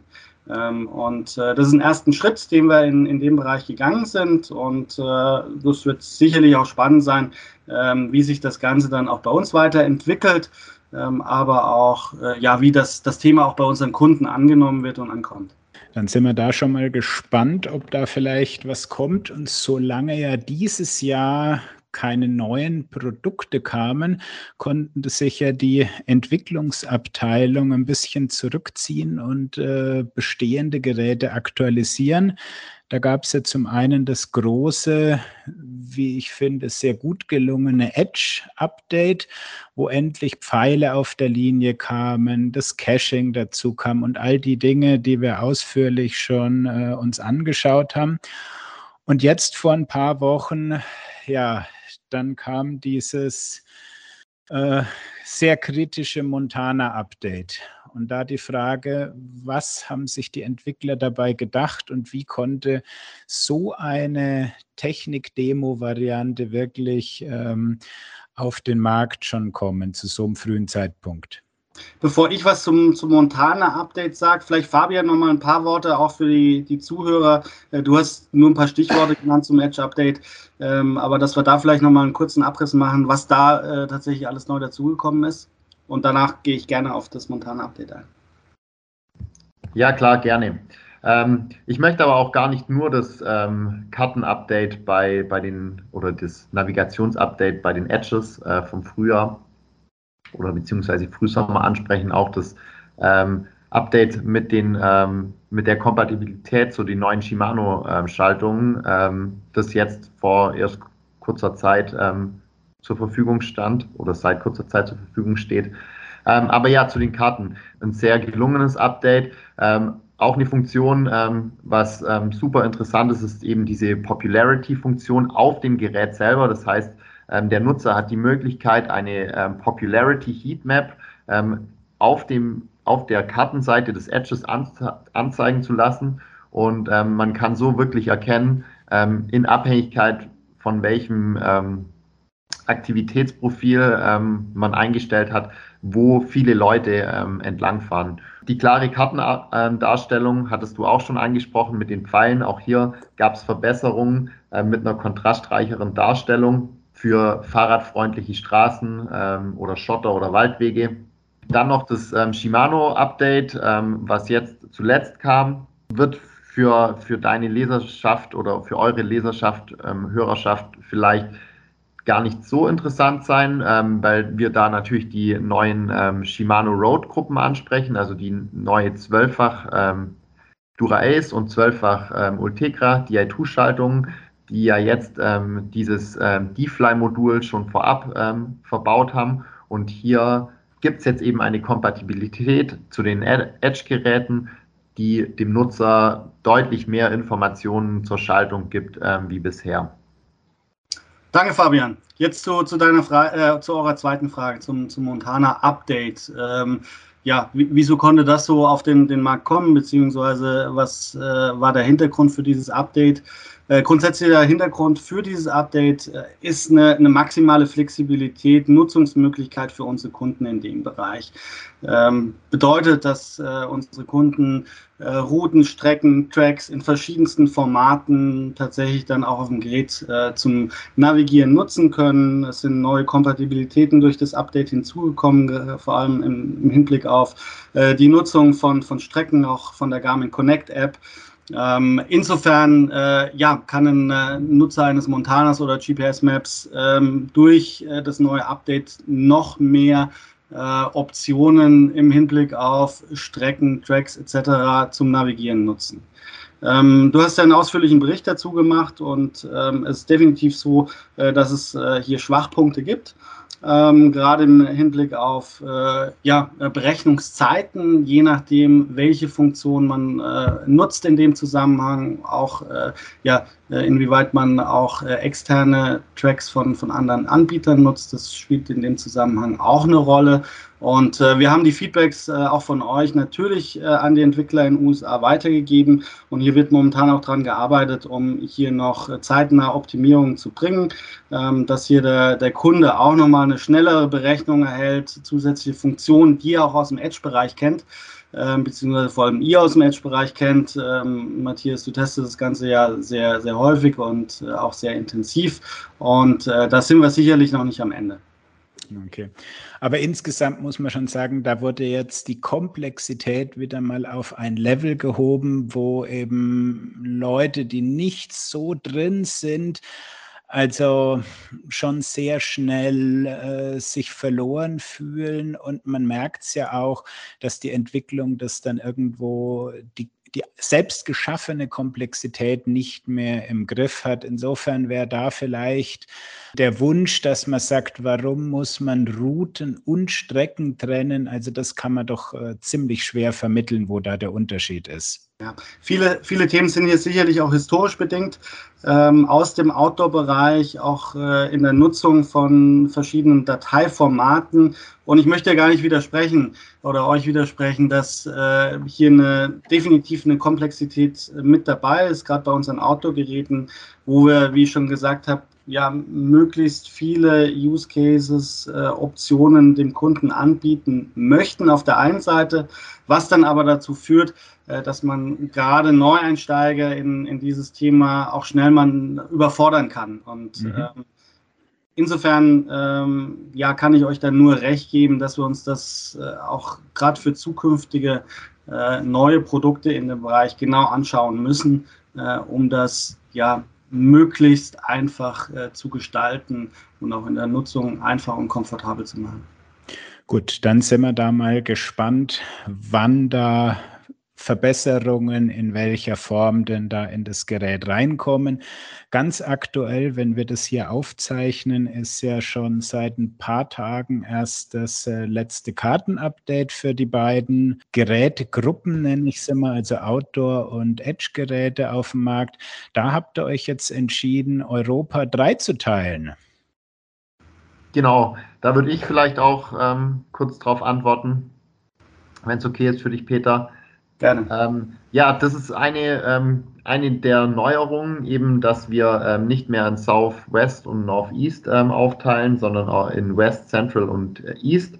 Ähm, der Hintergrund ist der, dass natürlich die Kartengrößen immer größer werden. Ähm, Karteninformationen werden detaillierter. wir wissen alle, dass das dann dadurch mehr Speicherplatz be beansprucht. Und ähm, natürlich gibt es ähm, auch ältere Geräte, die noch abgedatet werden müssen und ähm, oder abgedatet werden können auch, muss man ganz klar sagen. Und ähm, ja, für die Geräte, je nachdem, wie viele andere Aktivitäten oder auch bei Wearables, ähm, wie viele Lieder vielleicht drauf sind, ähm, macht es für den Nutzer mehr Sinn, ähm, die Karte in drei Teile aufzuteilen. Ähm, ein Ziel war auch, dass die Kartengrößen äh, sehr ähnlich sind, ähm, mit der Westkarte mit 2,5 GB, der Zentralkarte mit 2,7 GB und der East-Karte mit 2,5 GB ähm, ist es auch sehr gut gelungen. Ähm, neben dem, der neuen Aufteilung kamen aber auch neue Features dazu, ähm, wie zum Beispiel ähm, eine neue Höhenlinienverteilung im 50 Meter Intervall und auch angepasste Icons ähm, einfach um dem ähm, Nutzer dann noch eine bessere Lesbarkeit geben zu können. Okay, spannend. Das, äh, die Icons sind mir nämlich noch gar nicht aufgefallen. Dann kommen wir aber mal zum Ausblick. Ich wette ja schon seit mehreren Jahren auf einen E-Trax Touch Nachfolger und habe bisher immer verloren. Ähm, Peter, sollte ich diesmal meinen Einsatz vergrößern oder soll ich es wieder lassen? Wie, wie so üblich äh, bei dem Podcast am Ende des Jahres können wir auch dieses Jahr äh, leider keinen konkreten Ausblick ähm, in, in das nächste Jahr geben, aber aufgrund der wenigen Neuheiten in 2021 äh, können sich alle auf ein sehr, sehr spannendes 2022 freuen. Ähm, wir werden viele neue Produkte auf den Markt bringen in verschiedenen Bereichen, sowohl im, im Wearable-Umfeld, aber auch im, im Bike-Bereich äh, wird es Neuheiten vor allem im ersten Halbjahr geben, äh, wo ihr euch alle sehr darauf freuen könnt. Und äh, bezüglich der, der Wetten, ähm, ich kann mit dir jetzt oder mit euch nicht wetten, das wäre, glaube ich, ein bisschen unfair, weil ich kenne die Roadmap, ihr nicht. Ähm, aber mehr, mehr kann ich dazu leider äh, Stand heute nicht sagen. Okay, aber ich meine, was ja letztes Jahr schon ähm, ja, eine Überraschung war, dass plötzlich die eigentlich recht beliebte Oregon-Reihe und eben ähm, auch mein Favorit, der kleine E-Trax Touch, einfach mal so aufs Abstellgleis äh, kamen ist das jetzt wirklich die, die neue Trendrichtung? Also ohne jetzt äh, die Hauptfrage, die von den meisten Hörern, die wir im Vorgriff abgefragt haben, kam, was ist mit einem Oregon 800? Die kannst du und wirst du uns mit Sicherheit nicht beantworten. Du darfst sie gerne. Aber inwieweit ist überhaupt noch die Outdoor-Reihe für, für Garmin interessant? Äh, die, die Nutzung der Outdoor-Geräte ist weltweit sehr, sehr unterschiedlich. Äh, das vielleicht auch nochmal so als Information auch für, für die Hörer, äh, wo jetzt in, in unserer Region die Produkte sehr viel auch fürs Fahrradfahren genutzt werden, aber auch das Thema Geocaching, Wandern, ja eine, eine, wichtige Bedeutung haben, ist jetzt ähm, in Skandinavien, Nordamerika, ähm, ja, Funktionen äh, im Bereich Fishing, Jagd äh, stärker im Fokus. Äh, insofern ist da auch bei der Produktentwicklung der Outdoor-Handhelds durchaus immer auch so ein, so ein Spagat, ähm, ja, ähm, oder müssen die Kollegen einen Spagat machen, wen berücksichtigen wir hier wie. Grundsätzlich haben wir ein sehr, sehr breites Produktportfolio im Outdoor-Handheld-Bereich, wo es sicherlich Sinn macht, das ein bisschen zu verschlanken, ähm, um es auch den, den Endkunden ähm, leichter zu machen Und äh, hier wurden gewisse Produkte aus dem Oregon E-Trax äh, Touch-Bereich aus dem Programm rausgenommen. Ähm, das hat aber auch tatsächlich weltweite äh, Strategien als, als Hintergrund. Ähm, und ähm, das Thema wird aber nicht aussterben. Das ähm, kann ich vielleicht schon mal so als Perspektivausblick geben, ohne jetzt äh, ja, zu sehr in Details zu gehen. Ähm, wir werden auch in, in diesen Bereichen unseren Pro äh, Kunden ein Produkt anbieten, ähm, aber wie gesagt, auf genaue Timings kann ich in dem Zusammenhang nicht eingehen. Okay. Und der andere, der ja schon mehrfach totgesagt wurde, das gute alte Basecamp. Es wird irgendwie doch noch am Leben erhalten.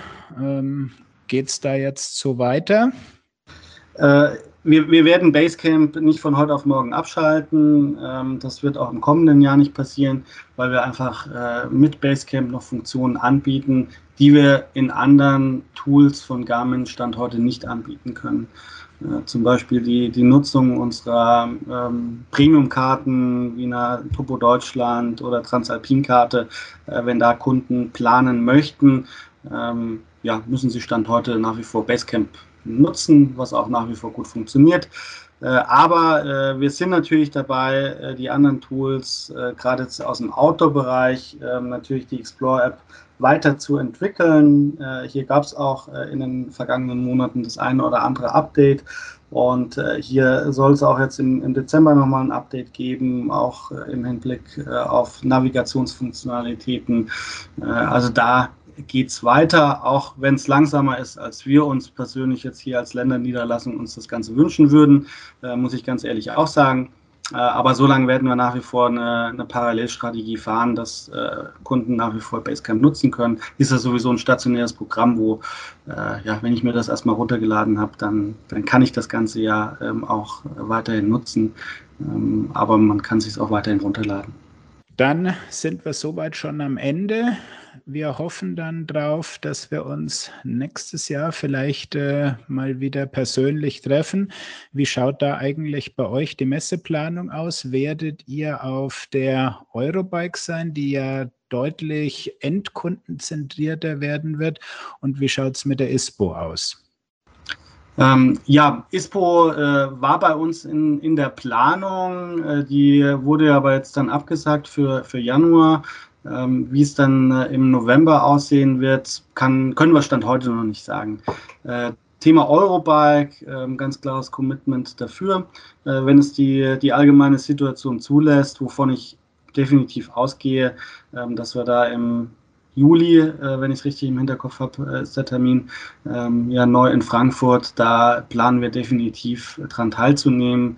Ähm, dann auch das erste Mal, hätte eigentlich letztes Jahr schon auf der Eurobike in Friedrichshafen stattfinden sollen, gemeinsam äh, Garmin Tax als äh, großen Stand, äh, wo wir unser komplettes Ökosystem und Produkte äh, vorstellen können. Also das planen wir definitiv fürs kommende Jahr. Gut, dann freuen wir uns da schon und äh, sind gespannt, was denn so auf deiner Roadmap steht und wann ich da von dir Anrufe und Testgeräte bekomme. In diesem Sinne, wir bedanken uns bei euch für die Zeit und wir sehen uns im nächsten Jahr. Bis dahin, ciao, servus. Vielen Dank. Danke auch, tschüss und frohe Weihnachten. Ja, sehr spannend, was die Kollegen wieder von sich gegeben haben, wenngleich natürlich ich die Antwort von Peter äh, auch schon erwartet habe. Er hat ja direkt selber schon gesagt, wir können euch nichts Definitives sagen, was jetzt kommt. Das war ja äh, so sein Statement zwischendurch. Aber es gab trotzdem so einige Informationen.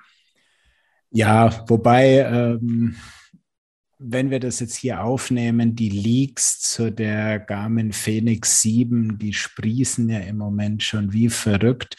Und das Lustige ist, ich habe ihn ähm, im Vorfeld zu dem Interview, was wir ja über Videokonferenz-Tool gemacht haben, habe ich ihn mal gefragt, was er denn da für eine Uhr am Handgelenk hat. Und die hat er dann ganz schnell unterm Tisch versteckt.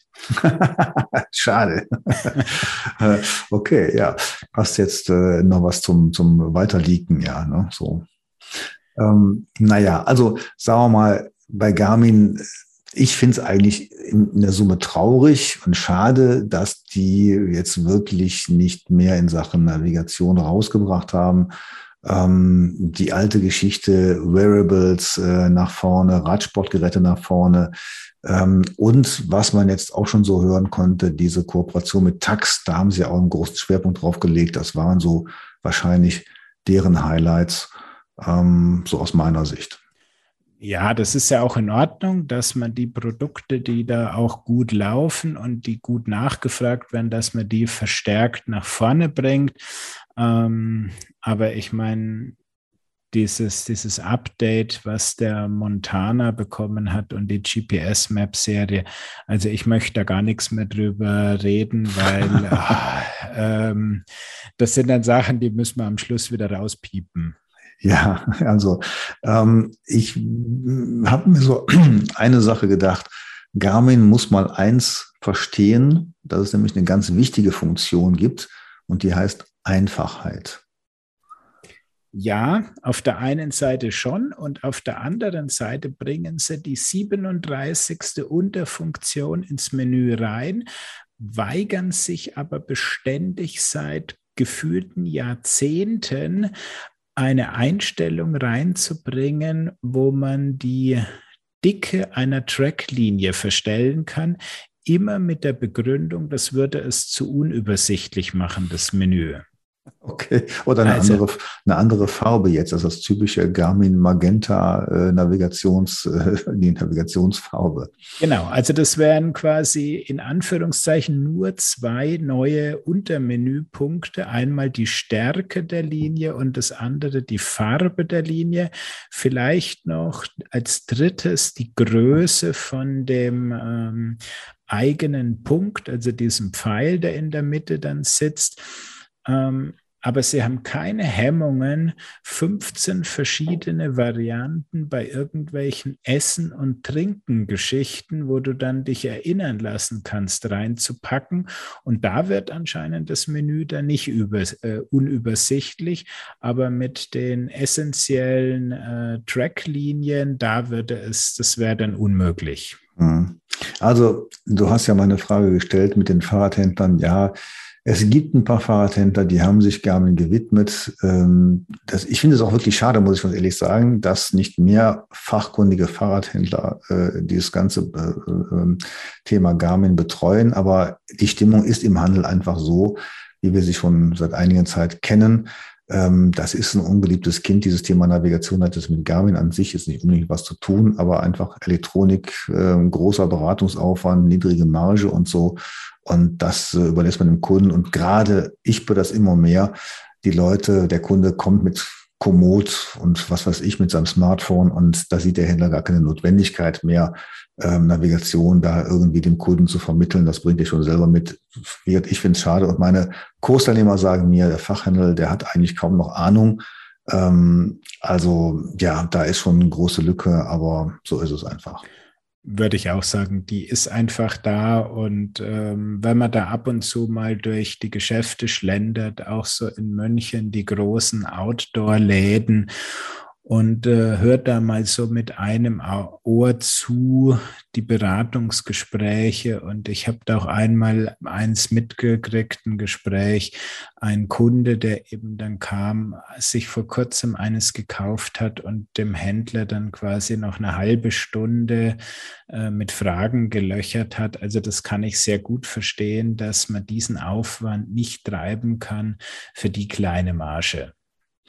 Ja, nur die Frage ist immer, was gebe ich dem Kunden mit? Und wenn ich als äh, Fahrradhändler ein Fahrrad verkaufe, dann, äh, dann ist es ja nur das Ding, der, der, Kunde kauft ja nicht nur das Fahrrad, der will ja fahren.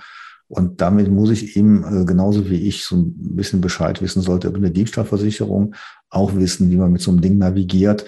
Das erwarte ich einfach von einem Fahrradhandel, sonst kann ich meinen Kram direkt im Internet kaufen und dann brauche ich den Fachhändler nicht mehr. Ja, das ist ja auch in Ordnung. Das sagen ja auch die Fahrradhändler ganz offen, kauf deine Navigation im Internet.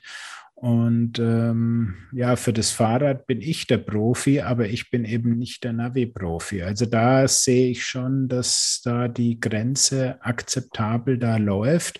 Und ich äh, mache keinem Fahrradhändler einen Vorwurf, wenn er keine Ahnung und kein Interesse an ähm, tiefergehender Fahrradnavigation hat. Ich sehe das ein bisschen anders und ich sage mir, wie gesagt, wozu muss ich dann zu dem hingehen? Weil ein Fahrrad kriege ich billiger auch woanders. Da muss ich keinen Fahrradhändler haben. Na? Mhm. Naja, sehe also sehe ich anders, weil das Fahrrad äh, wird auch, will ich auch gewartet haben und das ist eben sehr unhandlich, das zu verschicken. Also beim Fahrrad selbst bin ich absoluter Freund des äh, Fahrradfachhandels. Da habe ich keine Lust auf Versand, während bei diesen elektronischen Gadgets, da sage ich wirklich, äh, die lässt man sich von irgendeinem Kistenschieber im Internet rüberkommen. Äh, und ähm, den Rest kriegt man dann, wenn man es äh, persönlich haben will, beim Thomas in der Schulung oder wenn einem Texte und Videos reichen beim GPS-Radler. Ja, gehen wir nochmal zurück zum Thema Garmin vielleicht. Ähm, ich habe ja gemerkt, dass ich jetzt schon beschenkt worden bin zu Weihnachten, weil ich äh, einen Edge Explorer nach wie vor habe, den jetzt wahrscheinlich einige nicht haben werden, können haben werden, weil er ja offenbar äh, ein Lieferengpass ist. Ähm, aber für mich war das äh, jetzt nochmal ein bewusstes Erlebnis. Ich habe den heute noch am Lenker gehabt und äh, habe mir gedacht, Mensch, ich habe zwar ein Smartphone mit allen möglichen Apps drauf, aber ich finde immer noch gut, so ein Ding am Lenker zu haben. Ich kann so ein Ding auch bedienen, wo es relativ einfach äh, ist. Also sprich äh, Track draufladen, Ding einschalten, losfahren am Anfang, einschalten und, oder äh, den Track starten und gut ist. Also das hat gut funktioniert. Und ähm, von daher, ähm, ja, mein Wunsch nach einem einfachen Garmin-Gerät bleibt ja, da haben wir eben schon drüber gesprochen. Ähm, ja, ja, müssen wir mal abwarten. Ich meine, sie haben ja wirklich absolut nichts rausgelassen, was da irgendwie zu erwarten ist. Und äh, der Edge Explorer, das ist ja ein Produkt, was rein aus Europa getrieben wurde. Und jetzt ist die Frage, ähm, ob den Europäern nochmal so viel Gehör geschenkt wird und ob es da einen Nachfolger gibt, der so interessant positioniert ist und auch so attraktiv im Preis gestaltet ist. Mhm, ja. Also interessant fand ich noch das Thema Tax. Äh, das war ja gemein von dir, dass du da so gesagt hast, da hat sich ja nichts getan und so. hat ja auch der Fabian dann direkt zurückgewiesen. Ähm, ich hatte zwischenzeitlich auch mit Garmin-Kollegen nochmal gesprochen. Und in der Tat, äh, dieses Thema mit dem Service Center und, und Service-Partnern, das ist schon interessant. Ähm, denn es ist ja nicht mehr so wie bei GPS-Geräten, äh, ein kaputter Oregon oder Edge wird eingeschickt. Da kann der Händler nichts mehr dran machen. Ähm, Im Falle von Tax wird jetzt wirklich repariert. Ähm, natürlich heißt es da auch, eine 10 Kilo schwere Rolle nicht durch die Gegend zu schicken. Das äh, muss man ja eigentlich unbedingt tun. Aber dieses Thema reparieren statt einfach nur einschicken und ein neues Gerät bekommen, das fand ich gut. Absolut. Ich meine, das ist einmal der Punkt, ich kann vorher hingehen und kann die Rollen mal Probe fahren und dann natürlich den Service und die Ersatzteilversorgung vor Ort. Ich meine, auch gerade das Thema Ersatzteilversorgung ähm, wird ja bei Garmin und auch den anderen Herstellern genauso ähm, moniert, dass das eben schlecht ist, da auch kleine Teile mal nachzukriegen.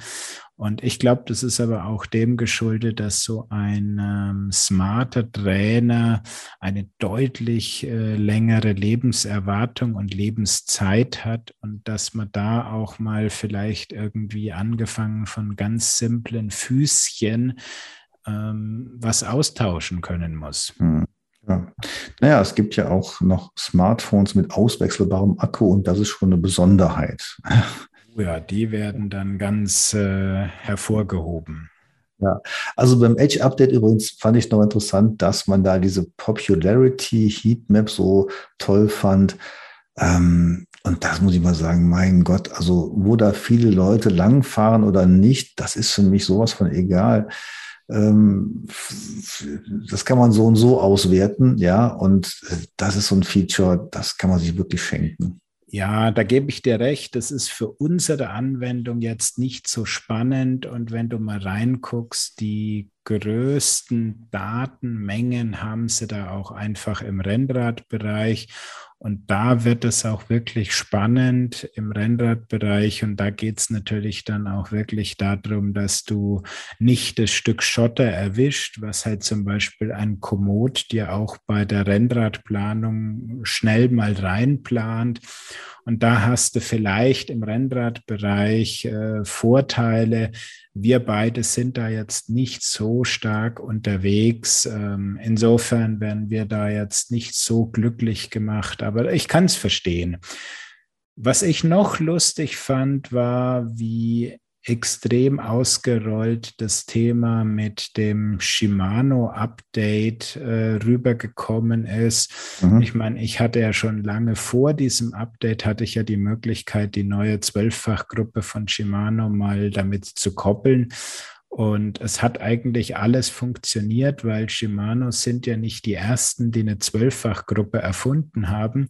Insofern, es hat schon alle Gänge angezeigt. Das Einzige, was jetzt richtig schön optisch hervorgehoben wurde, ist diese Möglichkeit mit diesem Batteriefeld, dass du wirklich alle drei Akkus, die so eine neue Shimano Di2-Gruppe hat, auf einen Blick siehst. Mhm. Aber ganz ehrlich, wenn ich jetzt heute bei so einem Wetter rausfahre, also bei ein paar Minusgraden, dann habe ich doch irgendwie Angst, dass der Akku dann irgendwann zu schwach wird oder dass es nicht mehr schaltet. Also hin oder her, ich finde es ja zwar ganz nett, aber das ist für mich so ein Cafe Racer Thema. Ähm, aber ich äh, ja, bin da sowieso nicht, äh, glaube ich, der, der typische Rennradnutzer. Ja. Ja, ähm, vielleicht nochmal zum Thema Basecamp. Ähm, das war ja auch ja eigentlich zu erwarten, dass es jetzt hieß, Basecamp behalten wir. Und äh, wir sind dran an der Garmin Explore App. Das hören wir auch schon seit ungefähr 28 Jahren. Ähm, meinst du denn, dass diese Explore App wirklich mal so gut wird, dass man von Basecamp weggeht? Ich glaube, wir zwei werden das nicht erleben. Wenn die mit der Geschwindigkeit weiter verbessern dann werden wir den Gutzustand nicht mehr zu unserer aktiven Zeit erleben. Ja, ja, also ich nutze Basecamp auch nach wie vor noch, finde das auch mit vielen Funktionen noch gut und eigentlich spiegelt sich ja da das, was ich bei den Geräten moniere. Also Basecamp ist ja relativ übersichtlich in der Funktionalität und äh, auch da, als ich das gehört habe, das Interview, habe ich mir gedacht, eigentlich müsste man den, den, den, den Techniktrend etwas umdrehen, also Geräte einfacher machen und diese Komplexität, die Möglichkeiten, das sind ja so spannende Sachen, aber die eher in den Desktop-Bereich legen und nicht auf das Device am Lenker. Ja, das ist immer schwierig. Ähm die Kunst, eine gute Benutzerschnittstelle hinzukriegen, ist ja für den Einstieg ganz einfach zu sein, aber eben dann für den Profi-Anwender, der schon alles kennt, trotzdem noch die letzten Einstellmöglichkeiten irgendwo dann etwas komplizierter noch zugänglich zu machen. Hm. Jetzt hat der Peter ja gesagt, ähm, viele neue Produkte werden uns erwarten. Wieder ein netter, schöner Garmin-Satz. Und hat jetzt zwei Bereiche dabei genannt, nämlich die Wearables und den Bike-Bereich. Da hat er den Outdoor-Bereich noch nicht erwähnt. Jetzt, Matthias, wetten wir nochmal. Gibt es 2022 einen neuen Oregon? Boah, schwere Frage. Ähm, wünschen würde ich mir es auf jeden Fall. Ähm, Oregon doch wäre mir ein äh, kleiner Einsatz wert. Äh, ja, ich lehne mich aus dem Fenster. Wir werden einen Oregon 800 sehen. Mhm. Beim E-Trax Touch Nachfolger, nein, wage ich keine, keine Wette darauf einzugehen. Ich glaube, der ist preislich, margenmäßig so unattraktiv für Garmin, dass sie den in der aktuell angespannten Teileversorgung äh, nicht ihre Teile in Anführungszeichen verschwenden für so ein Billiggerät. Jetzt würde ich gerne gegen dich wetten, aber das äh, fällt mir jetzt schwer. ich sehe das eigentlich ziemlich ähnlich. Ähm, ähm, was, was spannend war, durchaus so, wenn man die Hintergrundtöne nochmal hört, dass offensichtlich die, die, die einzelnen Länder doch sehr unterschiedliche Ansprüche haben, also für die das ein oder andere Thema wichtig ist. Das sagte Peter ja auch, so in, in Skandinavien irgendwie dann doch äh, Phishing und keine Ahnung, Geocaching, der Name fiel ja auch mal, hört man auch nicht mehr so häufig. Und ähm, das würde ich gerne mal mitkriegen, da im Kreise der Garmin-Strategen, der Marketing-Kollegen, die dann sagen, okay, wir brauchen jetzt dieses und jenes Gerät und nachher heißt es dann aus, ähm, aus uh, wie heißt es da, Olitha, äh, Kansas. wir machen, genau, wir machen jetzt nichts mehr in dem Bereich. Wir bleiben jetzt nur noch bei unseren Wearables und Bike-Geräten. Ja, also ich bin gespannt. Äh, ich würde mir auch sehr wünschen, dass wir wieder ein äh, aktuelles Outdoor-Gerät haben, also ein, ein, ein, ein Oregon-Nachfolger. Das fände ich schon gut. Aber was äh, ist jetzt dein Tipp oder deine Aussichten in Richtung Bike-Bereich? Welche Edge-Modelle glaubst du, werden wir sehen? Ähm, Im Bike-Bereich, der interessiert mich jetzt gar nicht so sehr, sondern wirklich dieser Outdoor-Bereich, weil da brauchen wir wirklich wieder was. Der Bike-Bereich, der ist äh, so ähm, bedient mit Geräten, die kriegen quasi ein paar neue Funktionen halt ähm, und vielleicht nochmal ein paar andere Technologien, aber da sehe ich jetzt nicht so super spannend, ist ganz ehrlich. Okay. Glaubst du dann, dass die schon riesige GPS-Map-Familie noch größer wird? Ja, definitiv. Wow. Wo siehst du da noch eine Lücke?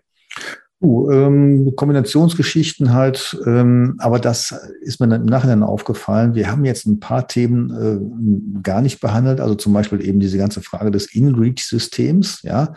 Ähm, und Garmin hat ja äh, äh den, den großen ähm, Rettungsdienstanbieter gekauft in Texas. Ähm, also das wäre natürlich schon mal spannend. Hat das funktioniert bei Garmin? Setzen die da noch mehr drauf? Bauen die noch mehr Technologie in ihre Geräte ein? Können die jetzt kommunikativ noch mehr? Verbinden die sich mit irgendwelchen Sensoren weiterhin? Also das könnte ich mir vorstellen, dass da bei Garmin noch irgendwas machbar ist. Denn zum Beispiel diese Technologie mit den Radargeräten, ja, also Assistenzgeräte an sich, das fand ich schon sehr interessant. Ja, wobei ich noch mal kurz auf das Rettungscenter zurückkommen. Im Prinzip haben wir das ja im Gespräch bei dem Thema Forerunner 945 LTE gesprochen. Diese LTE-Funktion, ähm, ja, die ist zwar nicht in-reach, also Satellitenkommunikation, aber es kommt ja trotzdem der Notruf vom LTE-Modul dann bei dieser gekauften äh, Rettungsleitstelle raus. Ja, sicher. Und wie gesagt, diese Kommunikationsverbindungen halt, da könnte ich mir vorstellen, dass da Garmin noch dran arbeitet und das in verschiedene Systeme noch einbaut, zusammen mit einem äh, Trägheitssensor, der irgendwelche ähm, ja, äh, ja, ungewünschte Bewegungen anzeigt, sagen wir mal so, also wenn jemand hinfällt, klassischerweise, aber auch dann verbunden mit äh, diesen ganzen äh, Puls, Frequenz, äh, Sauerstoffmessungs- Werten. Also quasi, ich merke, wenn jemand müde wird, wenn jemand erschöpft ist und wenn jemand irgendwo äh, droht, äh, meinetwegen in Ohnmacht zu fallen oder sowas, dass so etwas von solchen Geräten dann aufgenommen und ähm, ähm, dann, sagen wir mal, im einfachsten Falle äh, angezeigt und gewarnt oder weitergeleitet werden kann. Ja, ist mit Sicherheit eine Möglichkeit, wobei ich denke, dass sie diese Variante, was sie jetzt in der Forerunner getestet haben mit dem LTE, dass die noch auf ganz, ganz viele andere Geräte ausgerollt wird und dass wir da noch äh, alle größeren Variables damit sehen werden, möglicherweise vielleicht sogar ein Edge-Gerät mit dieser ähm, LTE oder sogar InReach-Technik. Ja, lassen wir uns überraschen. Ja. Springen wir zu Brighton. Ein Newcomer bei uns hier im Weihnachtspodcast. Und das war ganz lustig. Ich habe mich da dann mit dem Nils aus Taipei mit sieben Stunden Zeitverschiebung mussten wir uns dann irgendwie treffen ich gerade nach dem Frühstückskaffee und er auf dem Sprung in den Feierabend. Und da hören wir jetzt mal rein. So, meine Leitung geht jetzt ans andere Ende der Welt. In Taiwan, direkt im Brighton Hauptquartier, sitzt der Nils und ich sage Hallo nach Asien. Schönen guten Morgen nach München. Hallo Matthias. Freut mich hier zu sein. Das freut uns auch. Das erste Mal Brighton im traditionellen Jahresrückblick. Da würde ich doch gleich mal dir das Wort geben und mal eine kurze Einleitung vielleicht, was ist Brighton, was macht ihr, in ein paar Worten erklären? Ja, sehr gerne. Also Brighton gibt es schon seit ja, geraumer Zeit. Seit 2009 sind wir im Geschäft und äh, mittlerweile auch ziemlich erfolgreich auf mehreren europäischen Märkten.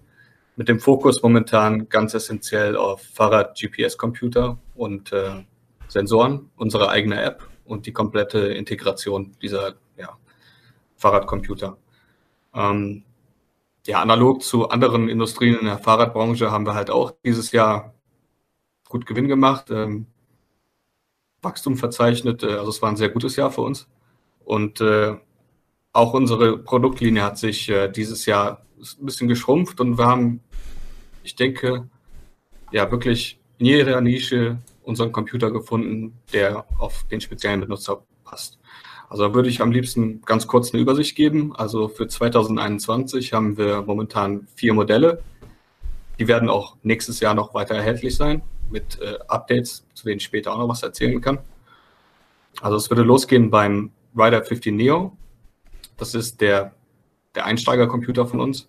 Und mhm. was ich sagen muss, alle unsere Computer sind kabellos und Plug-and-Play-mäßig mit unserer App und anderen Third-Party-Apps kompatibel.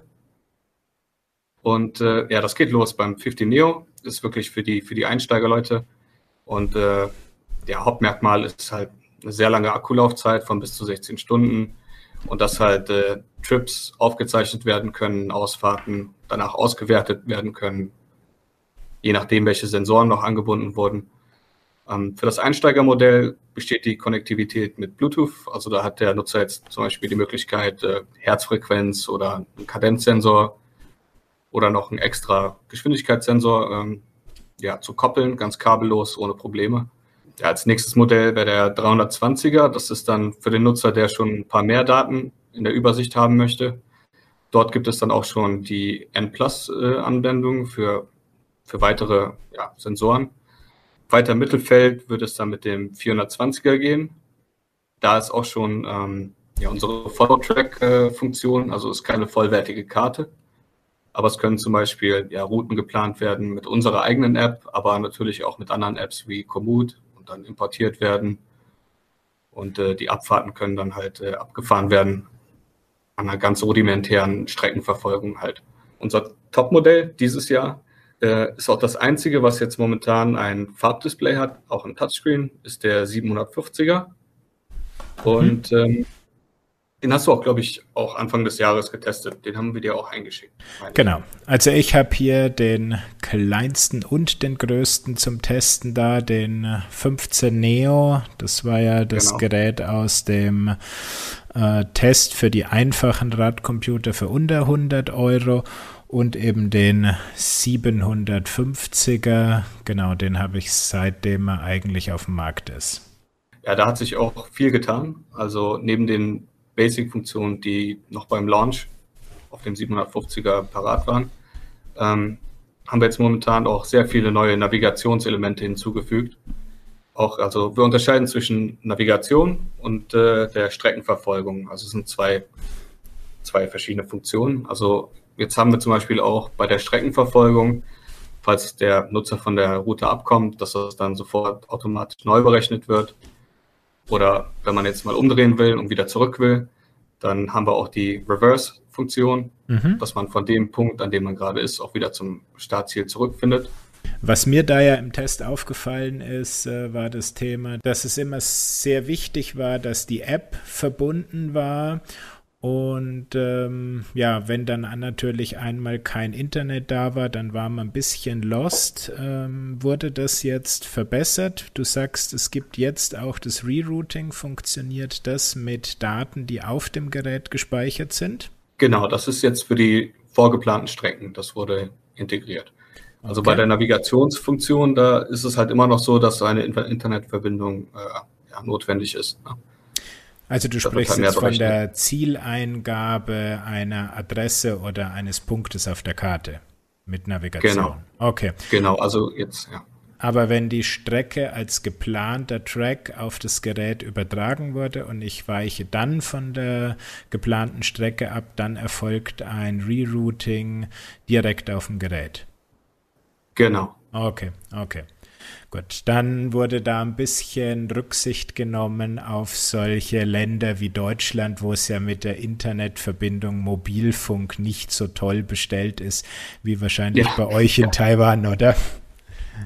Ja, ist, ist schon ein Unterschied. Ja, das sage ich den Kollegen ja auch immer, dass äh, man davon ausgehen muss, dass es halt nicht leider so wie hier ist, ja, dass überall 5G ist und äh, auch in den Bergen. Also hier hat man immer Internet. Okay. Das ist äh, ja, Unterschied. Bei dem Thema noch mal ein kurzer Schritt zurück. Ähm, ihr habt euren Hauptsitz in Taiwan und ihr produziert in eigenen Fabriken in Taiwan? Äh, Produktion ist ausgelagert nach China. In, in Festland China, okay. Ja. Ähm, das heißt, ihr wart dann dieses Jahr eigentlich genauso von den Problemen der Lieferthematik ähm, betroffen, oder? Ja, auf jeden Fall. Also es war ein toughes Jahr.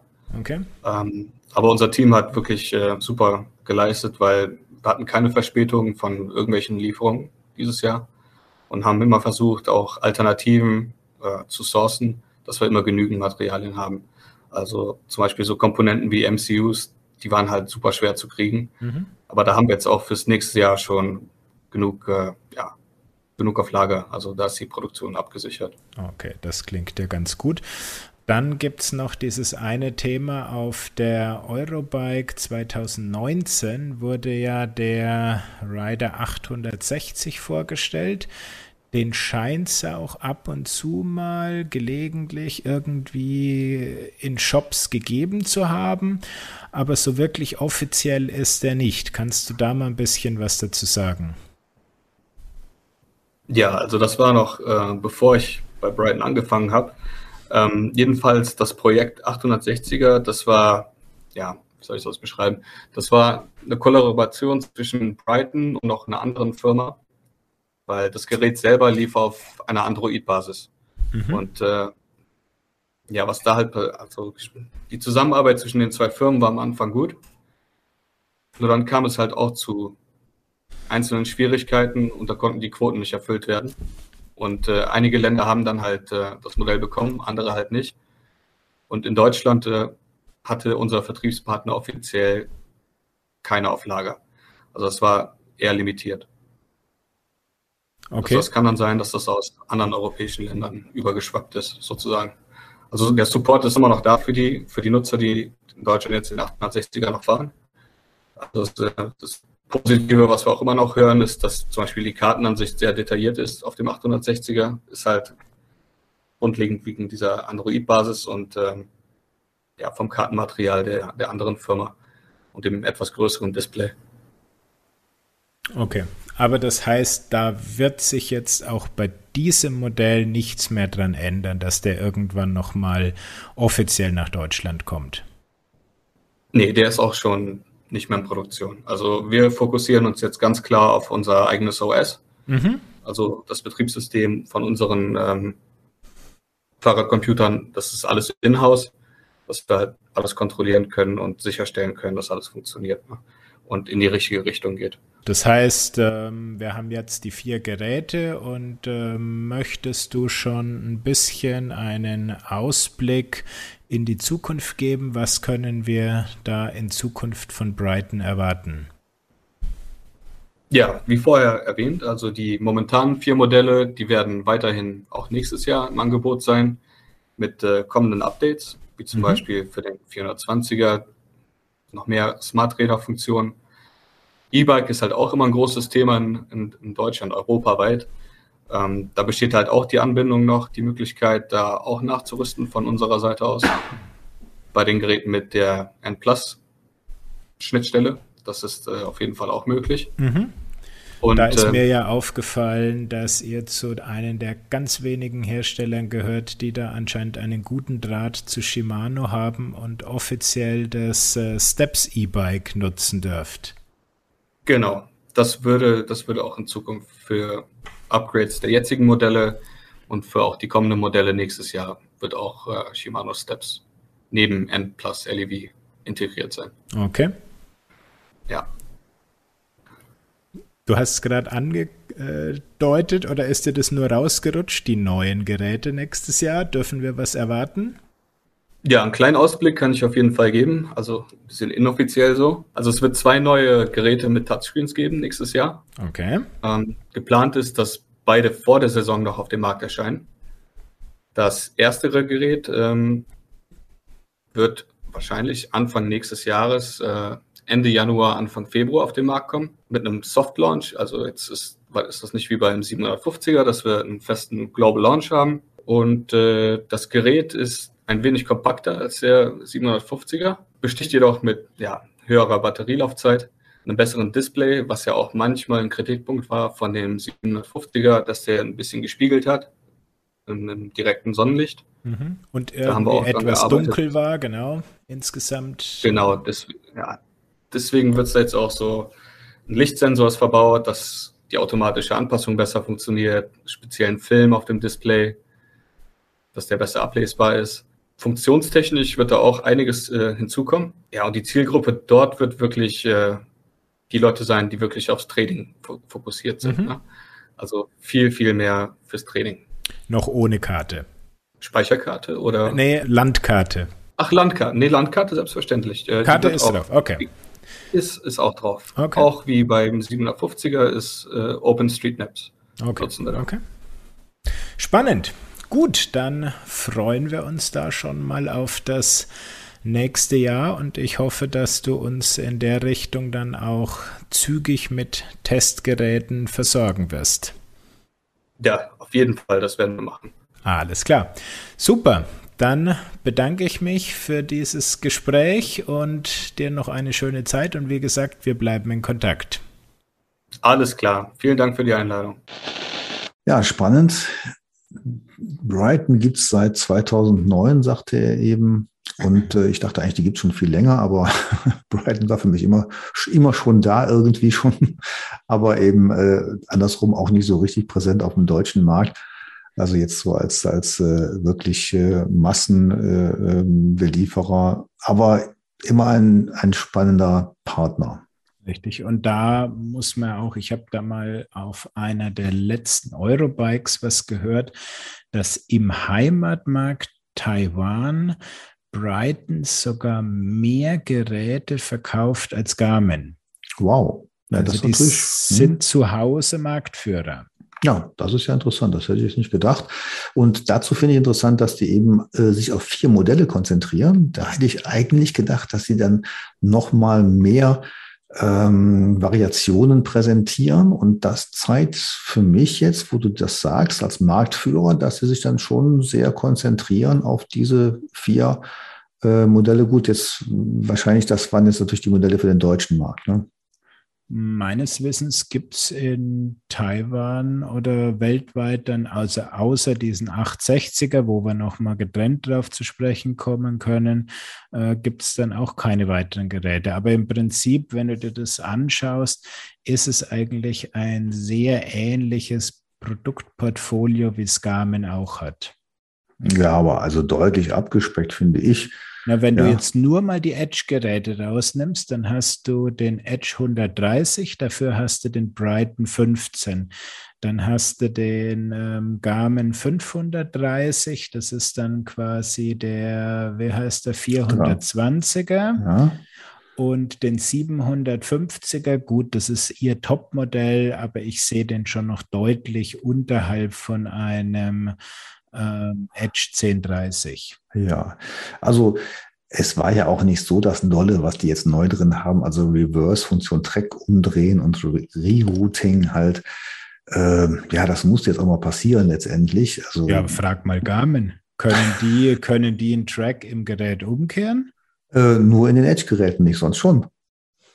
Ja, ja, ja, ja, ja. Das, das ist Aber das heißt, der direkte Mitbewerber kann es nicht. Ja, richtig, das haben sie schon wahrscheinlich erkannt. Also, hallo? Erkannt. Ja. ja, also Garmin noch was auf die Wunschliste halt. Das ist ja wirklich äh, ein bisschen peinlich, dass das nicht geht, aber äh, das wissen wir ja inzwischen auch schon. Ähm, aber das, das fand ich jetzt nicht so, nicht so super innovativ. Ähm, interessant fand ich die, die Welt, in der die Taiwanesen leben, also überall 5G und Empfang das ist spannend, da muss man eigentlich über Offline gar nicht nachdenken, ne, sondern man hat ja, man ist ja überall genau. online. Ja, von daher äh, fand ich interessant, dass das Rerouting, wie du ja rausbekommen hast, dass es dann offline erfolgen sollte. Richtig.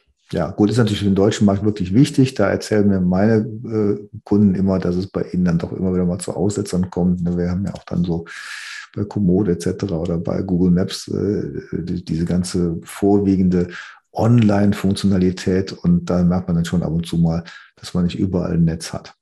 Ja, aber da merkt man wirklich, dass ähm, die Entwickler, die dann in so einem Kreis da unterwegs sind, dass die gar nicht die Problematik wirklich verstehen. Mhm, ja. Weil sie sie nicht kennen und ähm, in ihrem näheren Umfeld überhaupt nicht mitkriegen. Das ist richtig. Ähm, Interessant fand ich auch, dass äh, die Taiwanesen in China produzieren lassen. Ne? Also ist für die wahrscheinlich was ganz Normales. Für mich jetzt, der ich so weit weg sitze, denke ich so, hm, in Taiwan Produzent äh, zu sein, das heißt eigentlich dazu, da alles fer zu fertigen, meine primitive Vorstellung, aber so ist es ja eben nicht. Und deswegen, wie du ja schon dann auch gesagt oder, oder ähm, herausbekommen hast, dass die eben genau mit Lieferengpässen zu tun haben, wie wir hier in Europa. Ja, klar. Das ist ähm, schwierig. Mhm. Tja, also und auch die Story von dem 860er, das fand ich auch interessant, dass der mit einem Kooperationspartner, den wir irgendwie nicht kennen, dass das nicht lief und dass der jetzt nicht mehr in Produktion ist. Das wäre was für mein Hardware-Museum. Aber den werden wir ja wohl offenbar nicht mehr sehen. Schade eigentlich. Ne? Das war ein interessantes äh, Produkt und ähm, ja, klang jetzt nicht so, als würde sowas ähnliches nochmal von Brighton auf den Markt geworfen werden. Nee, glaube ich auch nicht. Die wollen sich jetzt auch sehr stark auf den sportlichen Bereich konzentrieren. Und ich habe ein paar Rückmeldungen von Lesern bei mir immer gekriegt, die mal ähm, diesen 860er bei einem deutschen Händler gekauft haben und dann ganz schlimm gejammert haben, warum ich den denn boykottiere und darüber nichts schreibe und der wäre doch so toll und so. Ähm, aber gut, das Thema hat sich jetzt erledigt. Wusste ich auch nicht, dass da die Produktion eingestellt ist. Und ich habe dann nochmal bei den Händlern, wo ich den früher mal gesehen habe, nochmal nachgeguckt. Ähm, die sind zwar noch bei Brighton stark, aber den 860 hat keiner mehr irgendwo in der Ecke liegen und auf Lager. Mhm. Also sozusagen Wettbewerbsmodell Garmin Monterra und den Monterra gab es ja irgendwie vor, weiß ich nicht wie vielen Jahren. Brighton hat es auch versucht, aber ganz ehrlich, also eigentlich ist diese Kooperation Android und ähm, dann die ganze Sensorik und, und äh, Bike-Computer-Szene, das ist schon nochmal ein großes Feld. Ne? Dass es so nicht funktioniert, ist schon interessant. Ja, in dem Fall hat es jetzt nicht funktioniert. Also wir kennen ja noch die anderen drei Anbieter, die mit äh, Android unterwegs sind. Ähm, meines Wissens ist es ja der Sigma Rocks, der hat ja Android drunter. Sicher bin ich bei dem Wahoo Element und auch der Hammerhead Karoo. Ja, und da ist, äh, wie gesagt, da denke ich, da ist noch Luft nach oben, aber irgendwie, ähm, ja, sagen wir auch da wieder, sind wir mal gespannt, was da kommt. Genau. Also das war ja schon sehr, sehr offen, dass wir da schon ganz am Anfang des kommenden Jahres schon was sehen werden. Und ähm, im Nachgespräch hat er mir dann auch schon zugesichert, dass wir da sehr früh mit Pressetestgeräten versorgt werden. Ja, dann dürfen wir wieder im kalten Januar-Test fahren. Äh, Gerät fand ich ja irgendwie interessant, kompakter, mehr Akku, besseres Display, Lichtsensor äh, mit irgendwelcher Filmtechnik. Ja, das, das, das klingt irgendwie so ein bisschen, als wollte man das äh, ähm, sehr schöne Garmin-Display in irgendeiner Weise nachbauen oder erreichen, wie auch immer. Ähm, OpenStreetMap-Karten ist jetzt nichts Neues, aber auf, gerade so auf diese Display-Geschichte wäre ich da mal sehr gespannt. So ist es. Und vielleicht orientiert man sich ja nicht nur an Garmin, sondern an lieber Hammerhead und Wahoo. Tja. Ja, sehr interessant. Ja, gab ein paar Sachen, die ähm, auch wirklich Einblicke nach vorne, äh, Ausblicke nach vorne zeigten. So die direkten äh, Leaks können wir jetzt nicht präsentieren, aber ich glaube, das ist auch logisch. Aber ich denke mal so, wo die Szene hingeht, das konnten wir jetzt schon einigermaßen gut beleuchten. Glaube ich auch. Und vor allen Dingen, man sieht jetzt wirklich wieder neue Geräte, weil ähm, 2021 war ja extrem mau. Also ich habe mal durchgeguckt. Ich hatte ja wirklich ein einziges Garmin-Gerät nur im Test und das waren diese Pedale. Ansonsten die drei Sigma-Geräte und als Highlight den Wahoo. Und das war es eigentlich schon, was in diesem Jahr an Neuheiten rauskam. Und da hoffe ich doch schon drauf, dass wir da nächstes Jahr deutlich mehr spannende Produkte sehen werden. Mhm. Ja, dafür war die Sterberate dann äh, nicht äh, ganz tief, ähm, so, also mit Teasy vom Markt verschwunden. Das ist ja schon äh, Ende einer Ära. Ne? Jetzt muss man nochmal sagen, bitte, liebe Leute, nutzt eure Weihnachtsferien dazu, äh, die Teasy-Geräte nochmal abzudaten, denn am Ende des Jahres ist Schluss. Das haben wir schon ein paar Mal gesagt. Das ist jetzt vielleicht ein bisschen Zeit in diesen Tagen, wo man absolut ähm, ja, sich mal fragen kann, was machen wir denn, wenn die Geschenke ausgepackt sind? Genau, guter Hinweis. Also DC nochmal updaten. Ja, Matthias, ich glaube, wir haben es jetzt für unsere Weihnachtsfolge.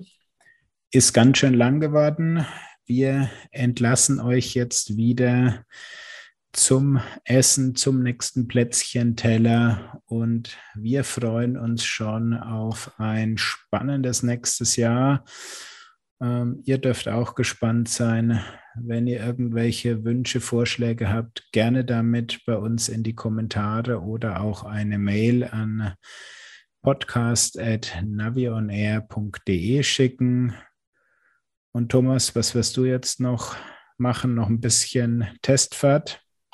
Bei uns ist jetzt Weihnachten angesagt. Das Problem ist ja wie bei allen die großen Familienbesuche. Das ist ja immer sehr kritisch jetzt. Ähm, da muss man wieder aufpassen, was man da jetzt wirklich angeht, ob man sich in den großen Trubel reinwirft.